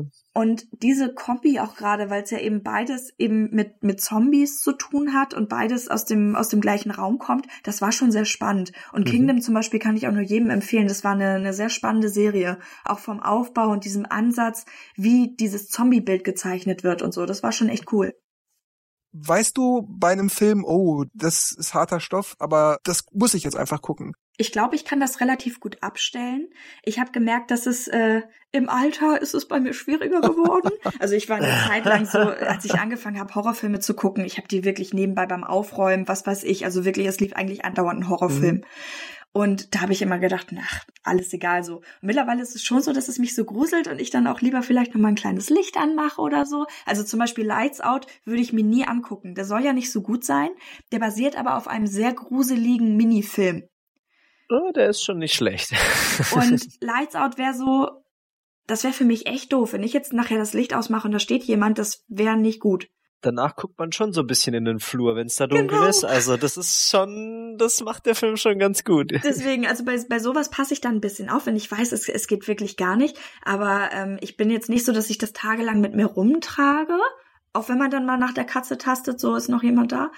Aber mein Guilty Pleasure bei Horrorfilmen sind wirklich Geister. Geister, Geisterhäuser, sowas finde ich total toll, weil mich dieses Thema generell auch interessiert und ich das einfach ganz spannend finde, wie verschiedene Filme und Serien das machen. Wir waren jetzt gerade bei Filmen, aber weil ich diese Serie echt so liebe, sage ich es nochmal, The Haunting of Hill House war meine Entdeckung überhaupt. Das ist, als wenn die die Serie gemacht haben, auf die ich bisher mein ganzes Leben lang gewartet habe. Das war für mich wirklich ein Fest und ich war da so, so drin. Das war ganz toll. Und bei sowas beiß ich mich durch. Ich bin jemand, wenn ich Horrorfilme gucke, auch wenn ich Horrorspiele spiele, ich habe immer irgendwas griffbereit, wohinter ich mich verstecken kann. Gute Taktik. Aber ich tue es gerne. Wie ist das denn zum Beispiel, als jetzt vor zwei Jahren die Neuverfilmung von S angekündigt wurde? Und da war auch sehr schnell kommuniziert worden, dass der Film wesentlich weniger zimperlich ist als die Erstverfilmung damals in den 80ern. Da werden dann Babys verspeist und solche Sachen. Denkst du dann, Stephen King, guter Schreiber, muss ein guter Film sein, den gucke ich? Oder gibt's dann auch für dich so Grenzen, wo du sagst, Babys fressen, das geht gar nicht? Mm, es gibt natürlich, glaube ich, bei jedem ein paar Themen, die man nicht so gut kann. Also zum Beispiel den goldenen Handschuh, den wir ja auch in unserer letzten Podcast-Folge behandelt haben, den würde ich mir nicht anschauen. Das Buch soll sehr explizit sein, mit dem hat sich Dominik ja beschäftigt, auch im Podcast. Da hat er schon ein bisschen was anklingen lassen, wo ich dachte, okay, ich werde dieses Buch nicht lesen. Und dann kamen eben die Filmkritiken rein und die waren ja auch teilweise nicht so gut, aber ähm, die ähm, Jungs haben es dann eben auch nochmal geguckt und da wurde auch gesagt, dass irgendwie, hm, ist schon ein bisschen härter und ich habe das auch aus meinem Bekanntenkreis gehört. Das zum Beispiel wäre was, das würde ich nicht gucken. Weil ich glaube, das wäre was, was für mich an die, an die Substanz gehen würde. Gerade wenn es aber auch mit, mit Geistern oder Dämonen oder irgendwas Monströsem zu tun hat, das ist halt weiter von der Realität weg. Ich glaube, für mich persönlich sind manche Sachen, die realer angelegt sind, schlimmer als was, was aus dem fiktiven Raum kommt. Vermutlich, weil sie greifbarer sind im Alltag. Genau, klar. Das heißt, du magst eher das Schauern, den Grusel und weniger den Horroreffekt. Ich würde Schauereffekte auf jeden Fall mit zu Horroreffekten zählen. Was ich überhaupt nicht brauche, ist eben dieses Gesplatter. Also sowas wie Wrong Turn oder so habe ich irgendwann mal gesehen, aber das ist jetzt nichts, wo ich sage, ja cool, ähm, die, die zerhacken ihn da irgendwie mit einer Axt, lass das mal gucken. Das liegt mir irgendwie sehr fern. Es ist auch über die Jahre immer mehr zu diesen realistischeren Horror, dass man halt jetzt mehr realitätsnahen Horror hat, aber sowas wie Nightmare on Elm Street oder, oder sowas, das geht immer weiter weg oder Aliens. Das ist irgendwie schade weil das ist auch irgendwo eine gewisse Horror oder gut Science Fiction, aber der dann so in, in die, in das Supernatural sozusagen reingeht mit Geistern und allem möglichen, was dann irgendwie, ja, weniger, vielleicht jetzt wieder mehr kommt, ich weiß nicht. Ja, bei Horrorfilmen ähm, finde ich auch immer, es ist, es ist so ein bisschen, ich würde nicht sagen 50-50 Chance, aber schon echt so ein Glücksspiel, ob du da was Gutes erwischt oder nicht. Ich weiß noch, dass ich The Conjuring, als ich den damals gesehen habe, total toll fand mhm. beim ersten Gucken. Ähm, das ist halt sowas, finde ich, wie, ach, jetzt fällt mir doch der Name nicht ein, mit den ähm, ganzen Steadycams, mit dem Geist, wo ähm, das wirklich nur aus Sicht der Kameras gezeigt wird. Ja, ähm, gab es ja auch mehrere Teile. Wobei der eine mit den äh, mexikanischen Dingen, der war irgendwie ein bisschen interessanter wieder. Paranormal Activity. Danke, danke. Natürlich. Den habe ich zum Beispiel, da habe ich auch damals alle drei im Kino gesehen, habe sie mega gefeiert, aber die nutzen sich so schnell ab. Das hatte ich bei The Conjuring auch, dass ich das Gefühl mhm. hatte, boah, cool, endlich mal wieder ein guter Horrorfilm, gut strukturiert, nicht zu doll drüber. Und da war zum Beispiel der zweite und vor allem das Spin-off. Das Spin-off war eine Katastrophe. Mhm, in meinen stimmt. Augen. Das war wirklich so, wir haben eine, also Puppen finde ich zum Beispiel ein bisschen eklig. Wir setzen da eine hässliche Puppe hin, die ist auch noch gruselig, die bewegt sich und die will dich umbringen. Und denke ich schon so, okay, hm. und das halt realistischer gestaltet als jetzt Chucky oder so, ist prinzipiell eine gute Idee für Horror. Aber wie das umgesetzt war, das war dann zum Beispiel wieder so, dass man das Gefühl hatte, okay, es ist irgendwie nur Geldmacherei. Ja, klar.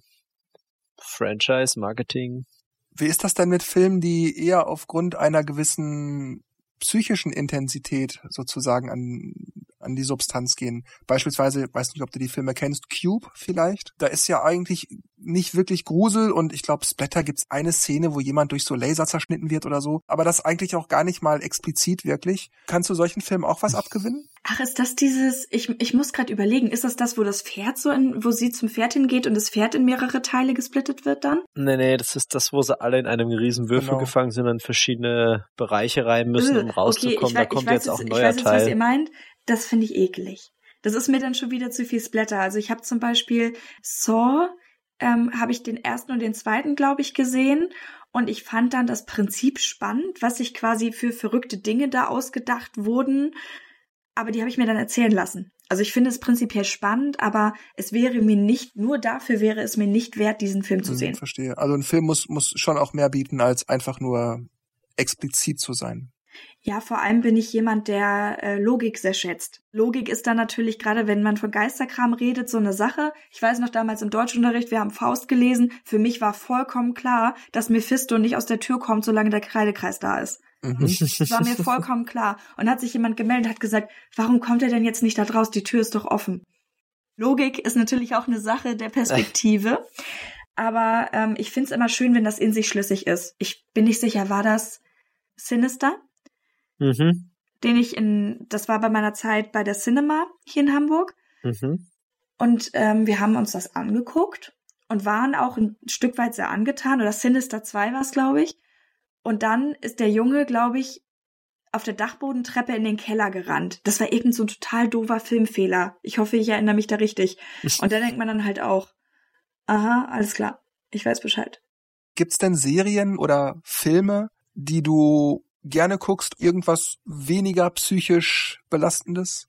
Ja, na klar, auf jeden Fall. Also ich mag Horrorfilme total gerne und meistens ist es tatsächlich so, wenn man sich entscheidet, okay, ich gucke jetzt einen Film, dann landet es oft bei Horror. Aber im Grunde, gerade weil ich ja auch ähm, lange über Filme geschrieben habe und das auch in Zukunft weitermachen möchte, ist es schon so, dass ich mir natürlich andere Sachen auch an, gerne angucke. Womit ich mich sehr schwer tue, sind Komödien. Und so richtige Liebesschnulzen, da kannst du mich auch mit jagen. Was missfällt dir an Komödien und Liebesschnulzen? Ich denk irgendwie immer, dass das nicht, ich weiß nicht, was stört mich daran? Das ist dieses Drübersein ist es, glaube ich. Also du kannst, ich liebe zum Beispiel Dokus. Mach mir eine schöne Doku an und ich bin mega happy und vertief mich da drin und finde das ganz toll. Aber wenn dann irgendwie so dieses, bei Komödien ist es halt oft dieses Plumpe, was ich nicht mag, wo viele sagen, das ist doch total schön so für nebenbei oder so. Nee, irgendwie nicht. Da fehlt mir dann so diese Story. Also gerade wenn du dann immer dieses, diese Verbindung auch noch hast, so Romantikkomödien, die ganzen Sachen, die Matthew McConaughey damals ge gemacht hat. So, das ist immer der, der mega Proletentyp, ähm, ist irgendwie da und am Ende ähm, das Mädel, das er damals nicht haben wollte, kriegt ihn dann und beide sind glücklich und alles ist schön und zwischendrin ist es auch noch witzig. Damit kann ich halt überhaupt nichts anfangen. Also ich persönlich finde find Filme, die sehr kitschig sind. Also ich weiß nicht, Dirty Dancing ist für mich zum Beispiel ungeheuer kitschig. Ja, aber der hat schon wieder was. Den habe ich dreimal angefangen und dreimal weggeschaltet. Tut mir leid für alle, die Dirty Dancing mögen, aber ich kann das nicht. Also ich sage auch nicht, dass das ein schlechter Film ist, äh, Dennis. Ich finde den halt nur zu kitschig oder auch so Ghost Nachricht von Sam. Eigentlich ein toller Film mit einem interessanten Gedanken dahinter, aber diese Szene, auch wenn ich die cineastisch verstehen kann und das auf der metaphorischen Ebene nachvollziehen kann, aber diese Szene, wo es ja eigentlich tot, er sie von hinten umschlingt und ihr beim Töpfern so über die Hände streicht und so, da denke ich mir, Alter, ist das jetzt euer Ernst? Ja, aber ohne die Szene gäbe es die nackte Kanone-Szene nicht. Also. ja, gut, so kann man das natürlich auch sagen. also ich habe nichts gegen Romantik, überhaupt gar nichts, ja. aber wenn das so drüber ist, so. Ja, so gewollt. Ja.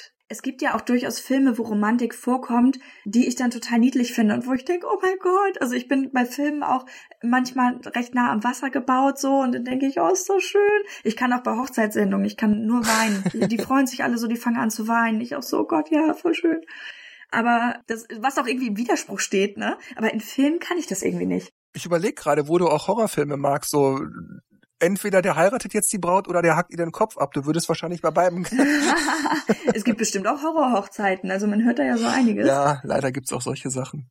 Bei Streaming-Angeboten, Amazon Prime, Netflix, Hulu oder was auch immer, ist das was für dich? So Staffeln durchknallen, durchknallen, durchknallen, durchknallen? Ja und ja. Also zum Beispiel auf Game of Thrones habe ich gewartet, weil das ja so mega Spoiler belastet war. Also ich habe immer gedacht, eigentlich müsste Game of Thrones die Serie sein, die mich total kickt, weil das eigentlich viele Themen verbindet, die die ich schon immer cool fand, so allein, dass da Drachen vorkommen. Ich fand als Kind Drachen schon ganz toll mhm. so.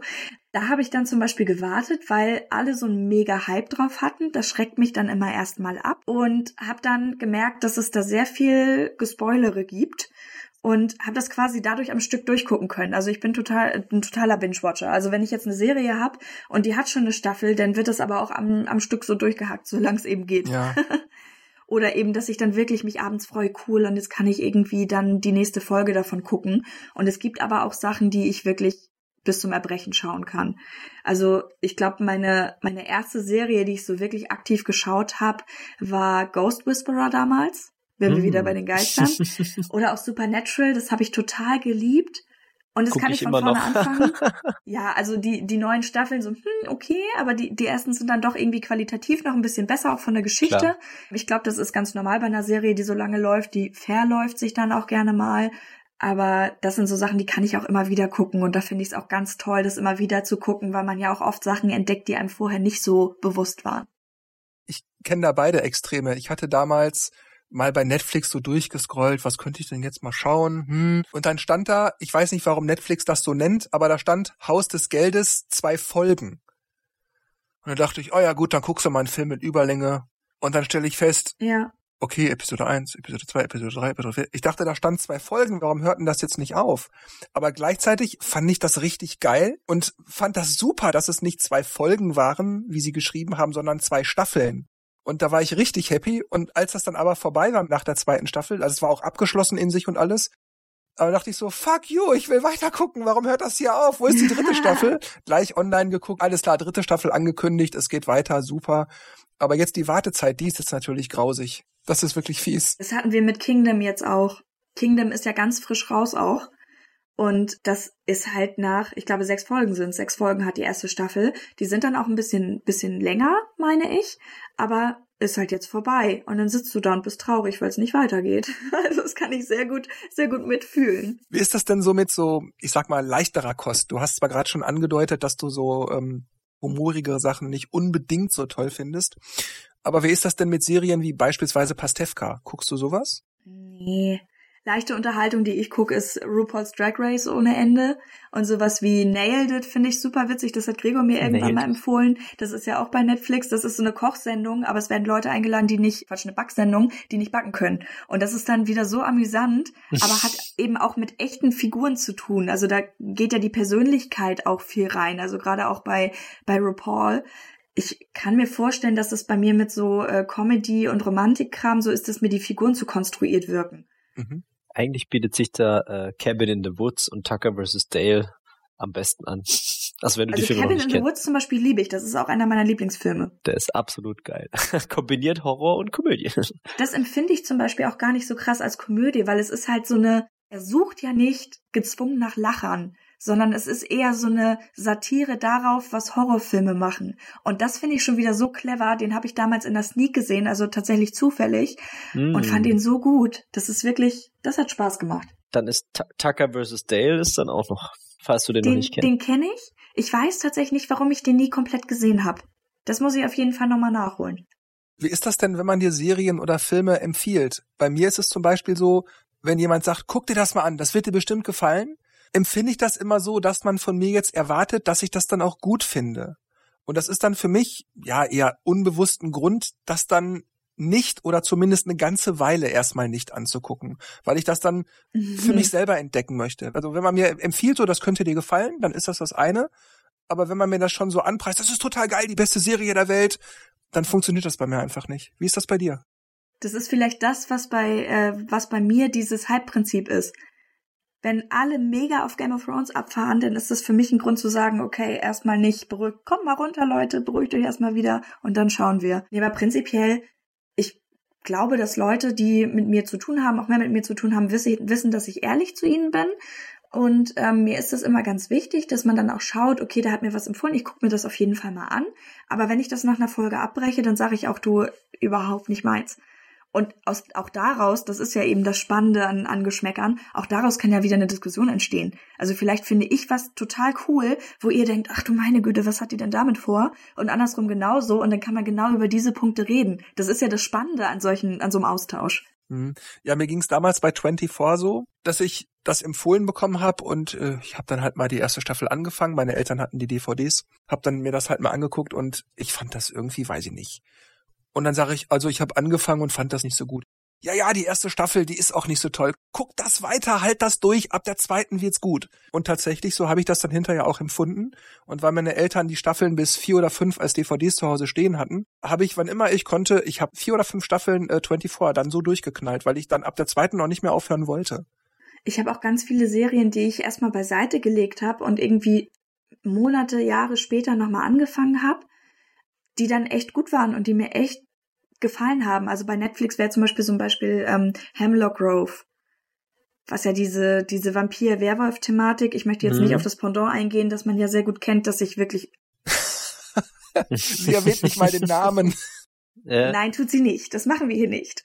Und das war irgendwie nochmal spannend, aber als ich die ersten beiden Folgen gesehen habe, habe ich gedacht, was ist das denn für ein Kram? Und habe es weggelegt und irgendwie so eineinhalb Jahre später dachte ich dann, hey, cool, passt irgendwie doch, schaue ich mir mal an. Das hat dann auch mit der Zeit Fahrt aufgenommen.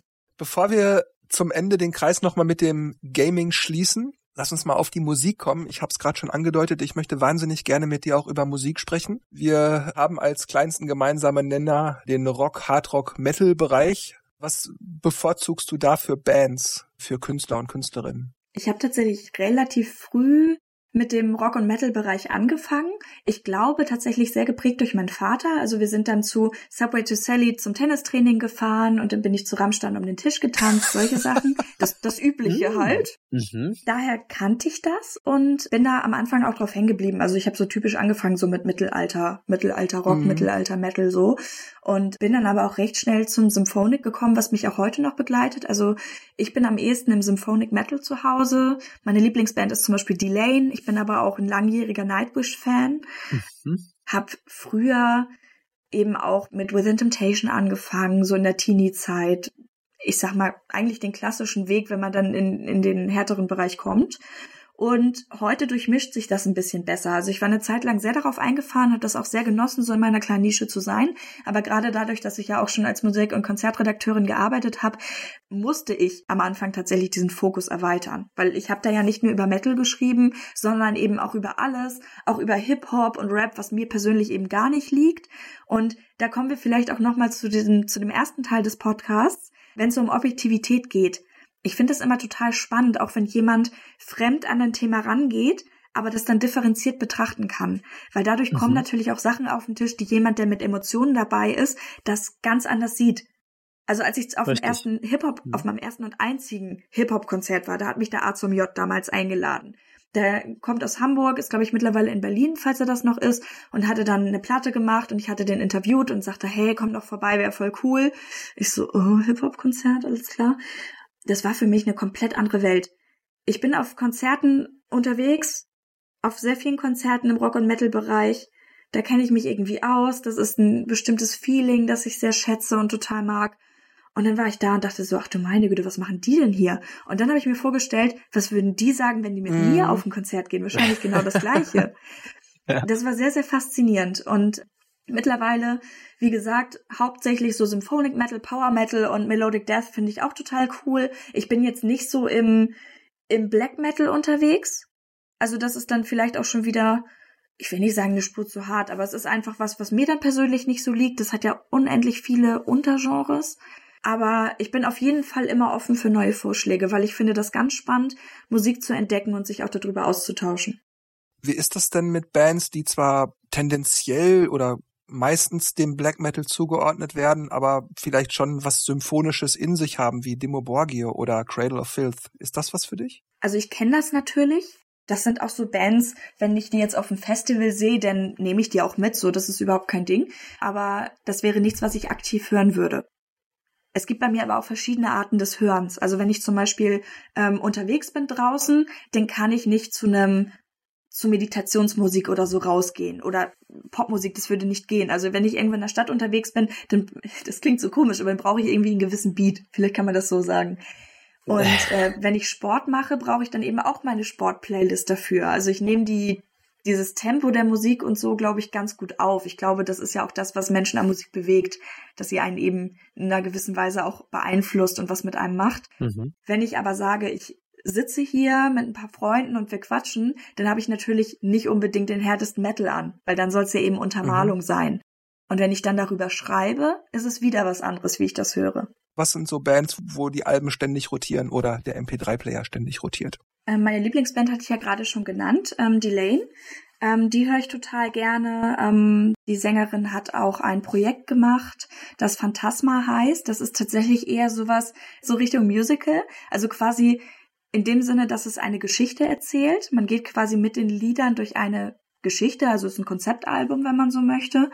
Ich bin aber auch ein sehr großer Fan von Devin Townsend. Das ist in meinen Augen ein ganz, ganz großer Musiker, der schon richtig coole Sachen gemacht hat. Mhm. Das finde ich immer ganz spannend.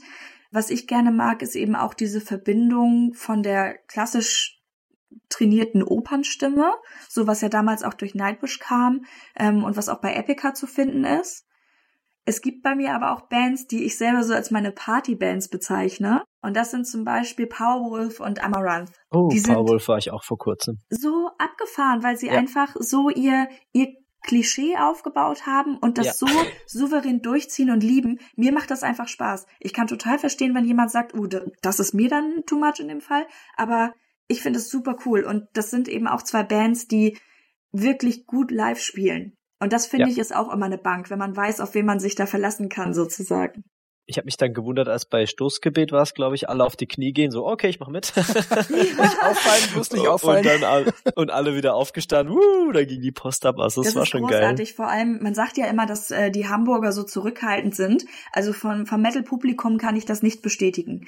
Die sind auch, das letzte war jetzt, mit der Kollegin war ich bei Amaranth und mhm. ähm, die haben, haben das auch total abgefeiert. Die waren von Anfang an da, sogar bei den Vorbands.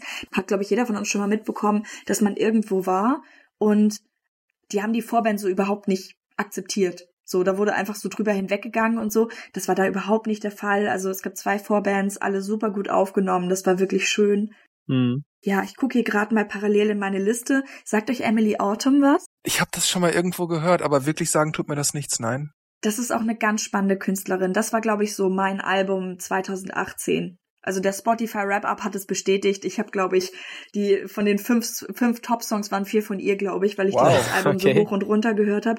Die ist halt ein bisschen experimenteller. Die macht auch viel mit so mit so Schreien oder auch mal Flüstern und Mehrfachstimmen sozusagen wie bei wie bei Hellblade so ein bisschen vielleicht. Ja, nach Björk so ein bisschen. Ganz grob die mhm. Richtung. Die ist auch nicht nicht so super harter Metal, aber es ist halt finde ich einfach sehr spannend, was sie macht. Ja, die Vorband bei Powerwolf war auch, ich weiß gar nicht mehr, wie sie hießen. Da war dann eine Frau dabei, die hat dann mehr diesen typischen epischen Gesang gemacht. Da war so ein normaler Gesang dabei und dann einer, der gegrowlt hat. Wo warst du denn? War das die letzte, die letzte Tour gerade? Das war die letzte in, oh, buh, nee, Stuttgart war es nicht, oder Ludwigshafen. Weil dann war das wahrscheinlich sogar Amaranth, weil die sind zuletzt mit Powerwolf getourt. Ja, stimmt, die waren das, Amaranth. Ja, doch, ja, doch. Ja, genau. Das sind die dann dann so ein bisschen auch so Trance-Elemente mit drin haben. Ja, und Sehr viel halt, elektronisch. Genau, elektronisch Metal und sie, und dann kommt der andere und dann so, okay, das ist eine interessante Mischung, weil es immer so im Wechsel war. Also. Genau, die haben drei Stimmen. Die haben ähm, sie als Hauptstimme, dann genau. einen zweiten Sänger, der ist jetzt gerade 2017 erst dazugekommen und ähm, einen Schauter dabei. Und äh, die sind eben zu dritt für den für den Gesang oder eben das Geschaute verantwortlich. Und äh, mhm. das ist äh, ganz witzig, finde ich, diese Kombination. Ich mag die auch sehr gerne, weil es irgendwie mal was anderes ist. Richtig. Und der Rest, was die machen, ist eben so typisch skandinavischer Melodic Death Metal gepaart mit diesen elektronischen Elementen. Mhm. Wie ist das denn mit so, mit so Superstar-Groups, die auch so mehr so die melodischere, vielleicht auch epischere Schiene haben, wie Aina oder Avantasia? Oder Backstreet Boys, die jetzt auch vor kurzem Konzert gemacht haben, aber. Bei den Backstreet Boys wäre ich da, glaube ich, am ehesten dabei von den aufgeteilten. Wir haben auch überlegt hinzugehen, aber 60 Euro oder wie viel oder 70, das war dann irgendwie dann doch zu viel. Nee, nee, ich denke, das ist wie mit jeder Sache. Es gibt natürlich auch im Symphonic Metal Sachen, die ich überhaupt nicht so mag. So, also zum Beispiel Avantasia liegt mir tatsächlich sehr fern. Woran liegt das? Was meinst du? Ich weiß es nicht. Ich finde, da spielt ja so viel zusammen. Du musst irgendwie die Stimme mögen, du musst die Songstruktur mögen, weil mhm. ganz viele, also viele, die Metal nicht so kennen oder das das erste Mal hören, das ist ja auch so, Ach du meine Güte, also das ist ja ganz viel durcheinander. Ja, es gibt Bands, bei denen ist ganz viel mhm. durcheinander. Zum Beispiel System of a Down. Meine erste Platte war von System of a Down, was ich mir gewünscht habe. Ich glaube, zum zwölften Geburtstag war das. Und dann wurde ich auch angeguckt, willst du das wirklich haben? Ich so, ja, auf jeden Fall will ich das haben. und die habe ich, Traum ist in Erfüllung gegangen. Vor zwei Jahren war es, glaube ich, endlich mal live gesehen. Das war total cool. Und die sind ja so, so verrückt und so durcheinander irgendwie, aber dabei trotzdem geordnet. Sowas schätze ich sehr. Aber wenn es irgendwie entweder zu platt ist oder zu durcheinander, ist es, finde ich, anstrengend. Und dann mag ich das nicht so. Hm, verstehe. Also ich muss sagen, ich mag die ersten beiden Platten, die der Tobias Summit gemacht hat mit Avantasia wahnsinnig gerne. Aber was dann danach kam, ja, das ist das, wie du das sagst. Das sind gute Sachen dabei, da will ich gar nichts sagen. Aber so insgesamt Bands verändern sich ja auch. Das ist ja auch total toll. Also es gibt tatsächlich total viele Beispiele, die mir in den Sinn kommen. Ähm, Rammstein zum Beispiel sind auch so eine Sache, wie gesagt, damals dazu im Tisch getanzt und äh, auch schon live gesehen und finde ich total cool auch nicht alles, aber vieles und die finde ich haben ihre Spur ganz gut gehalten. Dann gibt's aber Sachen wie Within Temptation zum Beispiel. Die ruhigeren Sachen damals fand ich total toll und wenn die heute unter Metal gelistet werden, denke ich so, hä, habt ihr euch irgendwie verhört? Das passt irgendwie mhm. gar nicht mehr. So, es ist so langsam ausgelaufen und das ist bei mir zum Beispiel, ich nenne es das Bon Jovi Phänomen. Ich habe meinem Papa damals aus dem Regal eine Bon Jovi CD weggeschnappt und die habe ich so oft gehört, dass er sie mir irgendwann geschenkt hat und es war lange so ein Relikt von oh, mir das irgendwie. Ja, ja, New Jersey war das und das war meine erste große Liebe, also nicht nur John, sondern auch Bon Jovi. Ich habe dann irgendwie mit der Zeit das so ein bisschen verloren, weil die natürlich auch älter geworden sind. Die machen jetzt ganz andere Musik. Die sind nicht mehr so die rotzigen Rocker von damals, sondern die sind jetzt so, wir haben alle Familien, wir sind alle gesettelt, wir schreiben Lieder über Häuser, die wir verkaufen oder eben auch nicht und was weiß ich. Das bringt die Zeit halt mit sich. Es ist ja auch spannend, wie eine Band sich entwickelt. Und es gibt ja auch durchaus positive Beispiele. Bei mir war das in letzter Zeit ähm, Children of Bottom die ich nie aktiv gehört habe. Und dann habe ich das neue Album zur Rezension bekommen und habe halt für ein Medium darüber geschrieben und habe mich da aktiv reingehört, obwohl die nie so hundertprozentig auf meinem Radar waren. Und die haben mich sehr positiv überrascht. Das habe ich auch sehr stark bei meiner Lieblingsband eigentlich Iron Maiden gehört, dass die mit jeder CD irgendwie immer irgendwas ausprobieren und dann kommt die Presse und sagt dann, oh, das ist so gigantisch und alles so toll und ich denke immer so, ah, ich weiß nicht, mir gefallen irgendwie so vier von den zehn oder 15 Liedern und dann hört man vielleicht ein bisschen mehr rein und dann gefällt einem ein bisschen mehr, aber irgendwie denkt man dann doch, die alten Songs sind halt einfach geiler. und äh, ja, deswegen freue ich mich auch immer, wenn solche ähm, Back in Time oder irgendwas Touren kommen, wo halt alte Songs gespielt werden durchgehend und wenn halt so ein ja, Konzert kommt mit neuen Songs, dann ist halt so, ja, auch cool natürlich, aber ja. Ich weiß nicht, vielleicht hat das was damit zu tun, dass ich in den 80ern aufgewachsen bin, aber ich bin so jemand, der das ganze Album auch als ganzes Album versteht. Für mich gibt es da nicht, das sind die zwei Songs, die sind gut und die höre ich, der Rest ist mir egal. Natürlich gibt's auch Songs, die ich geiler finde. Aber für mich gehört es dann auch so ein bisschen zu dem Hören eines Albums dazu, dass ich mir den Song auch verdiene, indem ich mir die ganze Platte anhöre. Und dann ist das sechste Lied dann der Song mit dem coolen Solo oder sowas. Genau, ja. Genau, beim Autofahren war es bei mir auch noch doller, dass man das wirklich auch als CD dabei hatte. Mittlerweile verschwimmt es ja so ein bisschen, weil man ja eben nicht alle Songs immer parat hat. Irgendwann kam der USB-Stick. dass ich dann zum Beispiel einfach auf, also Spotify, klar, habe ich den ganzen Kram dann, aber dass ich zum Beispiel in meiner Playlist, jetzt direkt in meiner Medi Mediathek, habe ich dann eben nicht mehr alle Songs von einem Album dabei. Aber gerade beim ersten Hören zelebriere ich das auch sehr, dass man das einmal durchhört und danach sagt, boah, das fand ich jetzt cool. Es gibt ja Songs, die springen einem sofort ins Ohr, wo man denkt, boah, der ist total catchy. Das ist richtig cool, dass der da drauf ist, den man aber auch schnell überhört zum Beispiel und andere bilden sich dann erst so, weil man dann merkt, ah, das haben die sich damit gedacht, total cool. Wie ist das mit radiofreundlicheren Bands? in Anführungszeichen gesetzt, wie Sonic Syndicate oder Bullet for My Valentine. Wenn ich das höre, dann, dann höre ich eine Band, wo so eine gewisse ja, wir sind erfolgreich und das wissen wir auch, Attitüde mitschwingt. Mhm. Also gerade die Bands, die du, die du angesprochen hast, die sind für mich tatsächlich sehr äh, teeny gebrandet. Das ist aber was, was ich nie aktiv gehört habe. Ich denke, es gibt einen Grund dafür. Das ist auch sowas, ich habe die auf Festivals mitbekommen und für mich war es dann so, okay, klingt für mich alles gleich. Das ist aber eben total mhm. subjektiv weil es wahrscheinlich einfach nicht mein Genre ist. Wenn sich jemand anders anhört, was ich höre, und er stellt Epica und Nightwish nebeneinander, dann höre ich da mega die Differenzen und die sagen, okay, es ist ein Metal mit einer Frau, die die Operngesang macht, bla bla. Das ist ja auch das Schöne, dass wirklich jeder eine subjektive Meinung hat und ich finde das so schön, dass auch Bands, wo ich dann die Hände überm Kopf zusammenschlage, dass es da Menschen gibt, denen das echt was gibt und die sich darüber freuen und für die das einfach das Größte ist. Das finde ich äh, ist sehr schön an Musik, dass das so geht. Ja, ich habe auch schon gehört, dass äh, Iron Maiden Lieder alle gleich klingen sollen. Aber wenn man so natürlich ist da der der Galopprhythmus irgendwo immer da, ne? Aber äh, ja, man kann sie trotzdem alle unterscheiden, wenn man Fan ist. ja. Aber ich finde auch das war ja auch damals bei Metallica so ein großes Ding, ne, dass die dann auf einmal, ah, jetzt machen sie auch Musikvideos und sind da immer im Radio und bla und Kommerz und ja klar, sowas stößt natürlich immer auf, wenn man vorher eigentlich in so eine Nische drin war.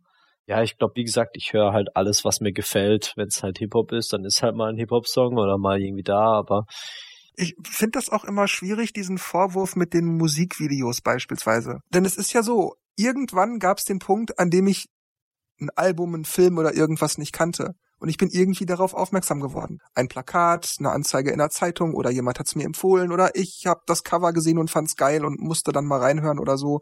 Aber irgendwie bin ich darauf aufmerksam geworden. Das ist schon ein Stück weit kommerziell, natürlich, aber andererseits denke ich auch, naja, was spricht denn dagegen? Das, warum soll ich denn nicht dafür sein, dass das jemand das, was ich mache, Bilder, Musik, äh, Bücher schreiben, dass das möglichst viele Leute erfahren? Klar verdiene ich damit auch mein Geld, aber ein guter Künstler zumindest sollte vor allem dafür sorgen wollen, dass seine Kunst beachtet wird. Und ich hoffe mal, dass das, wie du das gerade bei Metallica gesagt hast, bei einer Band wie Metallica also tatsächlich der Fall ist. Dass die nicht sagen, wir machen Musikvideo, damit alle unsere Platte kaufen, sondern wir machen Musikvideo, damit möglichst viele Leute unsere Musik hören. Und ich finde, das sind zwei verschiedene Dinge. Vor allem sollen die doch auch machen, worauf sie Bock haben. Also ich meine, ich will nicht sagen, dass, je, dass Musikvideos immer nur daraus entspringen, dass der Künstler sagt, ich habe eine Vision. Natürlich ist es ein Stück mhm. weit kommerziell, aber das liegt doch auch jeweils in der Hand von, von den Absprachen von ihnen und äh, vermutlich auch dem Manager ein Stück weit. Aber wenn die Musikvideo machen wollen, das ist irgendwie ein Punkt, den habe ich, glaube ich, auch noch nie verstanden dass sich jemand darüber aufregt, dass Leute Musikvideos machen. Ich denke zum Beispiel, wenn ihr schon eins macht, macht es bitte ordentlich. Aber ich würde mich, glaube ich, nie darüber mokieren, dass jemand auf die Idee kommt, ein Musikvideo zu machen.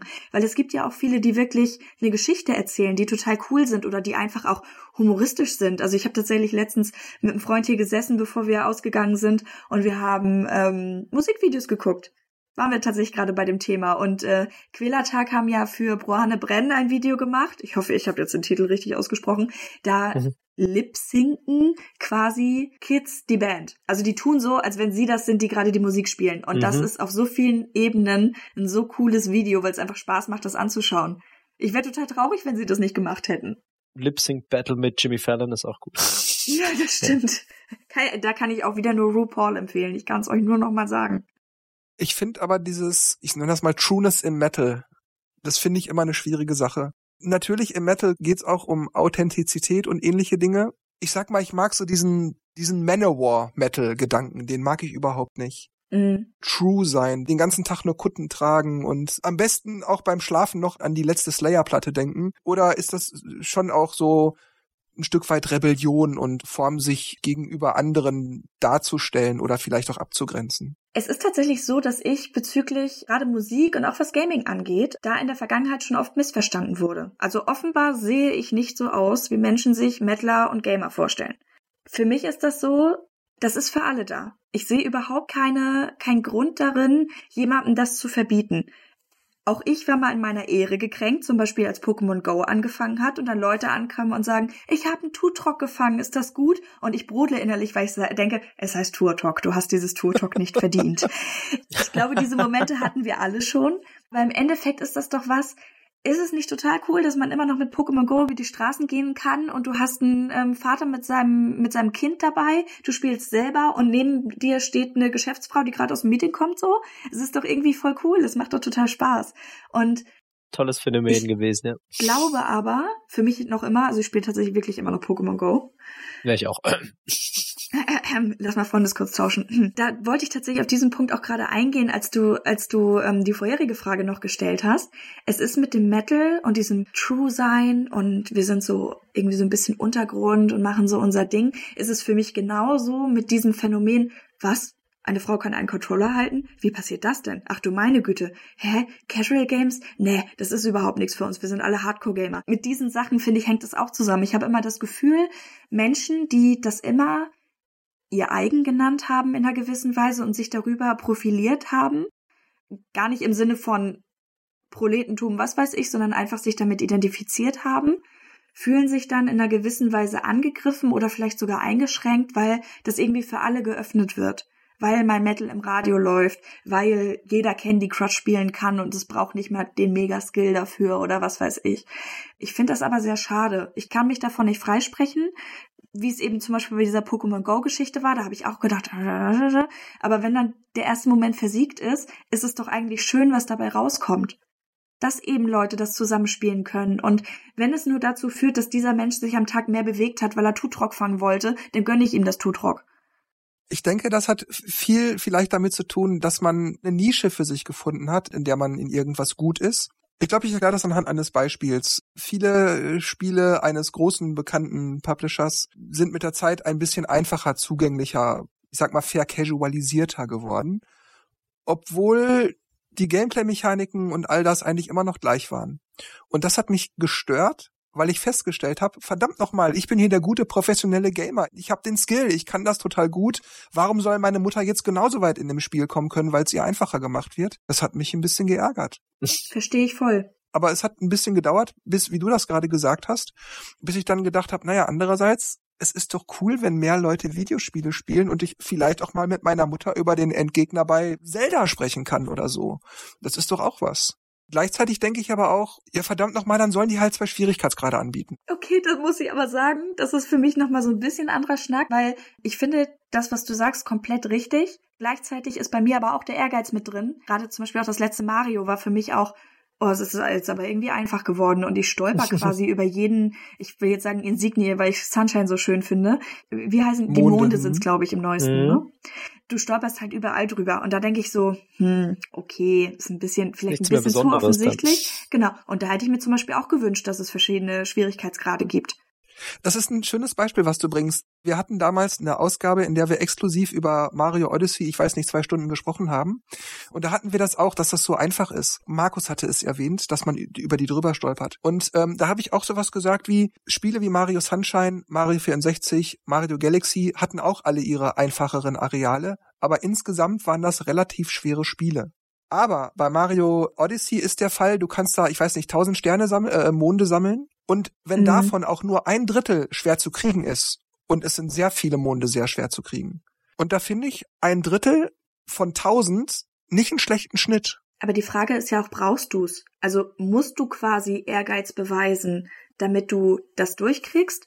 Oder ist es quasi für dich eine Sammelaufgabe am Ende und du hast aber währenddessen eigentlich als jemand, der sehr geübt darin ist, keine Herausforderung mehr? Ich überlege zum Beispiel gerade bei, bei Mario 64 waren ja die Bowser-Level am Ende immer noch mal irgendwie ein bisschen schwieriger. Für mich war das damals das gefühlt so. so. Ich habe das immer ganz viel mit meiner Stiefschwester gespielt. Wir haben wirklich immer regelmäßig die Spielstände wieder gelöscht, ganz von vorne angefangen und dann aber auch wirklich bis die letzte Münze und bis der letzte Stern da war, mhm. haben wir mhm. das durchgespielt. Und das war schon so, dass wir beide auch unsere Level hatten. Bei ihr waren das so die Unterwasserwelten, bei mir tatsächlich eher so die Feuerwelten oder so, wo man eben nicht so gut mit klarkam und wo man sich wirklich durchbeißen musste. Aber du hast gesagt, ey, ich mach das jetzt, ich mach das trotzdem. Und das hat auch irgendwie den Spaß ausgemacht. Und bei dem, vielleicht habe ich auch zu früh aufgehört. Vielleicht könnte mich jetzt auch vom Gegenteil überzeugen. Eigentlich wiederhole ich mich jetzt mehr oder weniger. Ich finde eben bei bis zu 1000 Monden, die man im gesamten Spiel finden kann, aber da finde ich ein Drittel, wenn ich das jetzt mit geringer umfänglichen Spielen wie Mario Sunshine, Mario 64, Mario Galaxy im Vergleich betrachte, dann ist das eigentlich schon ein sehr annehmbares Spiel wiederum für mich. Wenn ich sage, okay, ich bilde mir was darauf ein, dass ich weiß, wie man Controller bedient, dann bin ich damit zufrieden. Bei Mario 64 habe ich mich mit 120 Sternen auch nicht beschwert. Ich glaube, dass diese Hürden für mich nicht nur wegen des Alters irgendwie damals mehr bedeutet haben vielleicht. Dass ich bei dem neuesten Spiel jetzt das Gefühl hatte, also ich habe immer mehr gesammelt, als ich musste. Ich war nicht so, dass ich gesagt habe, okay, oh ja, ich brauche ja 20 Monde und dann ähm, kann ich weiterfliegen, sondern ich hab, bin quasi da in der Gegend rumgelaufen und habe alles gesammelt, was ich gefunden habe, auch um das Level zu erkunden und so. Und dieses normale, langsame Erkunden, was ich gemacht habe, hat ausgereicht, um über das Ziel hinauszukommen, was ich brauchte. Und da habe ich mich halt nicht sehr angestrengt. Ich glaube, das ist mein Punkt. Ja, du bist rumgelaufen, hier, oh, da ist was, hier ist das, was, 20 Monde, wo habe ich die jetzt her? Und dann bin ich, ah, auf die Nase gefallen, oh, ein Mond. Und dann bin ich nochmal auf die Nase gefallen, war noch ein Mond. Warum leuchtet meine Tasche, oh, Mond? ja, ich sag ja nicht, dass du völlig Unrecht hast. Ich finde halt nur, man kann das auch andersrum sehen. Subjektiv. Ich finde es total spannend, dass wir jetzt darüber reden können. Ich würde dich nie dafür verurteilen, dass du eine andere Meinung hast als ich. Ich finde es total cool, dass du Spaß an dem Spiel hast und mir sagen kannst, ach komm, wertschätzt das doch mal ein bisschen mehr. Und dann kann ich, vielleicht wache ich morgen auf und sag, er hat recht gehabt. Ich muss das jetzt nochmal anschauen. Es ist ja wirklich unfair. Wenn du es so beschreibst, ist es wirklich unfair. Aber das ist eben auch dieser Unterschied wieder zwischen Objektivität, also auch wenn es deine persönliche Meinung ist, siehst du es ja objektiv, mhm. indem du es vergleichst. Und dann kann ich sagen, okay, hat er einen Punkt. Aus seiner Sicht hat er recht, aber ich finde es nicht so. genau. Was sind denn so typische Spieleserien, bei denen du dann, wenn du die Ankündigung mitbekommst, dann nicht mehr ruhig sitzen kannst, wo du denkst, oh, bitte jetzt, oh, endlich haben will? Ich habe so lange auf Kingdom Hearts gewartet. Ihr könnt es euch nicht vorstellen. Es war sehr, sehr lange. Prinzipiell, Pokémon war ja heute ich muss sagen, ich war von dem letzten Pokémon-Spiel, also ich sehe da jetzt Sonne und Mond. Ultrasonne, Ultramond ist für mich zum Beispiel auch so ein Punkt, wo ich sage, okay, es ist eher so Geldmacherei. Aber prinzipiell Sonne, Mond hat mich nicht gekriegt. Das habe ich nicht mal zu Ende gespielt. Und wenn ich ein Pokémon-Spiel nicht zu Ende spiele, dann ist das schon ein Zeichen, denke ich. Ich habe mich dafür total gefreut über diese Remakes. Das ist dann wieder der Nostalgiefaktor, der kickt, wo dann andere sagen würden, das machen sie, um Geld zu verdienen. Ich sag ja, finde ich aber gut. die Zelda-Reihe bis auf Breath of the Wild ist für mich auch was ganz Besonderes. Spiele Serien jetzt direkt. Bis auf Breath of the Wild, interessant. oh ja. Lange Diskussionen habe ich geführt. Oh, okay. Ich muss mich da auch immer rechtfertigen, ich verstehe sie.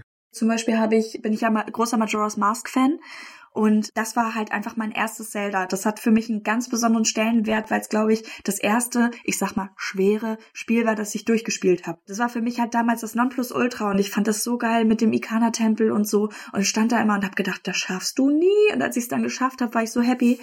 Deswegen ist es für mich was ganz Besonderes. Ich finde es aber auch nach wie vor in dieser Machart, in dem düstereren Stil, mag ich das sehr gerne. Und auch Twilight Princess mochte ich gerne. Und Breath of the Wild ist ein schöner Ansatz. Ich kann es ja mal kurz zusammenfassen. Ist für mich ein toller Ansatz, dass man sagt, wir holen es in die Open World. Da finde ich aber zum Beispiel schon, warum denn wieder dieses Comic-lastige und nicht dieses düstere beibehalten, ein bisschen erwachsener machen und so. Und dann mhm. ist eben die Frage, ist es nicht dadurch, dass das Tempeldesign so verändert ist, schon irgendwie ein bisschen was anderes? Mhm. Wenn das als Spin-off gekommen wäre, hätte ich das wahrscheinlich nicht so gerne gespielt wie ein, ich mache gerade so Gänsefüßchen in der Luft, so ein normales Zelda. Aber für mich hätte es besser gepasst, als wenn man es der Reihe komplett anschließt. Also The Legend of Federation Force quasi. quasi.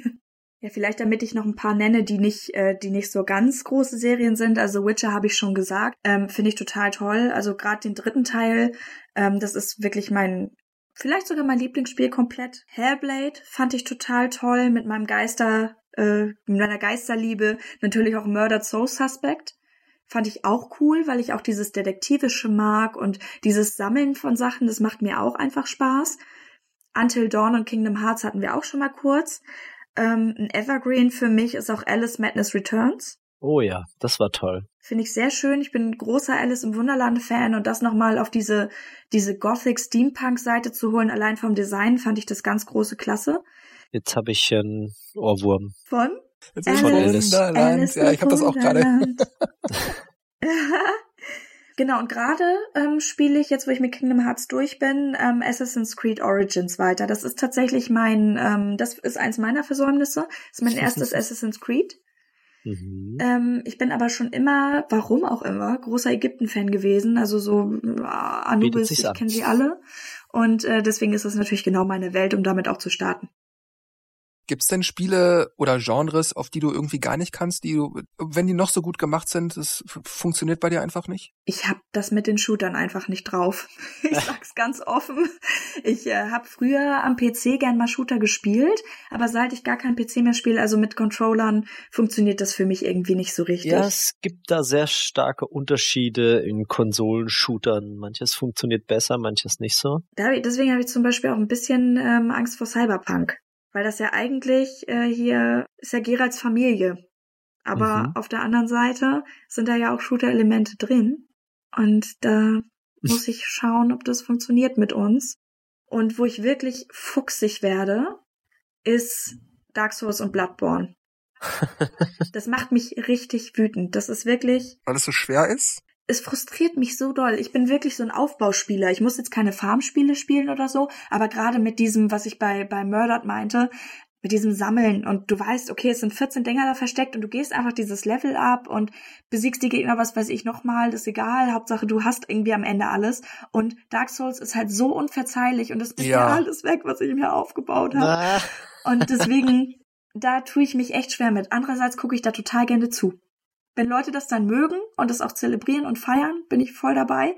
Das ist aber nichts, was ich selber gut spielen kann, weil ich dann einfach e- relativ schnell frustriert abbreche. Ich bin eher so der Typ, der, wenn er bei Final Fantasy oder so, wenn er dann eine Party hat und der Charakter stirbt und er würde dann aber für immer sterben und ich habe da schon fünf Stunden gespielt, ist mir wurscht, der Charakter ist nicht weg. Ich lade das nochmal neu. Ja. Ich habe sogar irgendein Fire Emblem habe ich habe ich irgendwie schon mal umgestellt. Ja, genau, das ist da ganz schlimm. Oh, da ist das ganz schlimm. Dass du diesen Modus hast, wo sie am Ende vom Kampf wieder da sind, dass du einfach nur draufhauen musst. Ja, aber das das ist dann wieder das mit der Ehre, das das das will ich dann auch nicht. Ich will es nicht geschenkt haben. Da muss ich dann durch sozusagen. Ich habe also das äh, sagst du so lange, bis du einen Kampf 15 mal neu startest. Ich lade das 100 mal neu, ist mir wurscht. Der Charakter hat nicht zu verrecken. Also prinzipiell bin ich da auch auf deiner Seite, aber es gab schon Situationen in meinem Leben, da musste ich den Joker ziehen. Vielleicht als eine der letzten Fragen. Du hattest das gerade auch schon angedacht im Sinne von, was, eine Frau kann einen Controller halten? Kann ich wirklich. Das glaube ich dir auch. Wie ist das denn für dich als Frau im Gaming-Bereich, vielleicht auch in der PR als Journalistin? Hast du da wirklich oft Probleme, dass man dich da ernst nimmt? Also direkt angegriffen worden, weil jemand mir quasi unterstellt hat, dass ich das nicht könnte, hatte ich so zum Glück noch nicht. Ich kenne Frauen, bei denen das schon der Fall war und ich finde es einfach immer sehr schade, weil ich meine, was hat das Geschlecht denn für eine Auf Auswirkung darauf, ob du Videospiele spielen kannst? Das ist aber auch eine Sache, die habe ich noch nie verstanden. Ähm, das ist einfach eine Diskussion, da kann ich nur unglaublich den Kopf schütteln. Ich ja. habe das halt schon mitbekommen, dass tatsächlich Leute mir nicht geglaubt haben, wie gesagt, weder beim, beim Metal noch bei Videospielen, dass das stimmt. Also wo ich dann auch gedacht habe, warum soll, du hast mich gefragt, ich gebe dir eine Antwort, warum sollte ich da schwindeln? So, das ging so weit, dass es aber auch von anderen Frauen kam, die dann zum Beispiel dachten, sie haben ein Monopol auf Metal als Musikrichtung. Ähm, die sahen dann wirklich so aus, wie man sich das vorstellt. So komplett schwarz gekleidet, Springerstiefel. Dann hatte sie noch was eine Zeit lang, ja, ich weiß gar nicht, ging das mit den Emos einher? So ganz verwaschene, orangene Haare. Ja, ich weiß. Was Wisst ihr, was ich meine? Mhm. So als Bild mhm. von der Metalfrau. Und ich bin Nightwish mal auf Festivals hinterhergefahren. Und äh, wir waren zusammen, also leider nicht Nightwish und ich, sondern ich und die anderen Mitarbeiter dann beim, ähm, beim Essen. Und äh, sie guckte mich irgendwann an und meinte, was machst du eigentlich hier? Und dann bin ich richtig böse geworden. Also sie meint wirklich nicht mit bösem Unterton, aber sie hat mich wirklich mit großen Augen angeguckt, hat gefragt, was ich da mache. Ich so, naja, ich bin meiner damaligen Lieblingsband hinterhergefahren und habe hier noch zwei andere Bands, die ich sehen möchte. Ja, das hätte ich ja nicht gedacht. Und eine Zeit lang war das schwer für mich, weil ich auch meine Kollegin hatte, die mich angesprochen hat und total erschrocken war einfach, dass ich Metal höre und meinte dann, ich hätte dich jetzt eher so Richtung Taylor Swift einge eingeschätzt. Und das, und das, das ist, ist, halt auch so ein bisschen für mich, als wenn du sagst, äh, du spielst ja eh nur Candy Crush. Das ist mir schon irgendwie auch nahe gegangen, weil ich mich mit dem identifiziere, was ich mache. Ich muss das nur nicht so nach außen tragen. Ich muss nicht, ich finde es total geil, mal mega Goth zu machen. Ich muss aber nicht als mega Goth in meinem normalen Berufsalltag und durchs Leben rennen, alleine das jeden Abend wieder mhm. abzukriegen, weißt du? Na, Spaß. Aber ähm, es ist halt, hatte das schon öfter und im, im Gaming-Bereich ist es dann so, ein Beispiel ist zum Beispiel das ähm, Kratos, Kratos, Kratos, Kratos, helft mir schnell. God of War? Ah, God of War, danke. Event in Hamburg beim Saturn. Und da war ja so ein Boot aufgebaut und da konnte man quasi das Cover nachstellen. Und ich mhm. wollte da gerne hin. Wir sind dann da mit vier Kollegen hin und haben dann irgendwie mit einem Händler dort gesprochen, weil den jemand aus der Gruppe kannte. Und dann kam jemand anders dazu und hat uns irgendwie so komisch angeguckt. Und dann habe ich irgendwie gesagt, ja, wir arbeiten in der, Ga in der Games-Branche. Weil er irgendwie wissen wollte, was wir da machen, warum wir uns dafür interessieren. Und er hat gelacht. Weil er das nicht geglaubt hat, oder wie? Weil er es nicht geglaubt hat. Echt? Und dann denke ich mir halt, boah krass, also ich, ich meine, ich sehe nur mal aus, wie ich aussehe. So, ich ziehe an, was mir Spaß macht, ich mache, was mir Spaß macht. Und dass dann Leute sich irgendwie rausnehmen, dir indirekt vorzuschreiben, dass du das nicht zu tun hast, weil du siehst nicht aus wie ein Goth, du kannst keinen Metal hören, du siehst nicht aus wie, wie was weiß ich, und kannst deswegen keine Videospiele spielen. Das ist einfach irgendwie unfair und ich hatte schon tatsächlich viele Momente, in denen das auch irgendwie ähm, ja Thema wurde und wo ich dann aber auch gesagt habe, das kann halt nicht sein, dass du so durchs Leben gehst, wenn die Vorstellungen der anderen nicht so sind, also wenn du denen die einfach nicht entsprichst, das ist ja nicht dein Problem. So, ich mache halt souverän mein Ding, ich probiere es zumindest. Ähm, ich mag Metal, ich mag ähm, Videospiele und ich würde da mich als Frau da niemals ausklammern. Deswegen ist diese Diskussion für mich so hirnrissig. Aber ja, es ist durchaus in beiden Bereichen schon öfter vorgekommen. Als ich jung war in den 90ern, da war ich der Nerd, ne? Der war so mit Konsolenspielen. Das ist nur eigentlich für die Kerle, die da halt wie die Kinder da zocken, ne?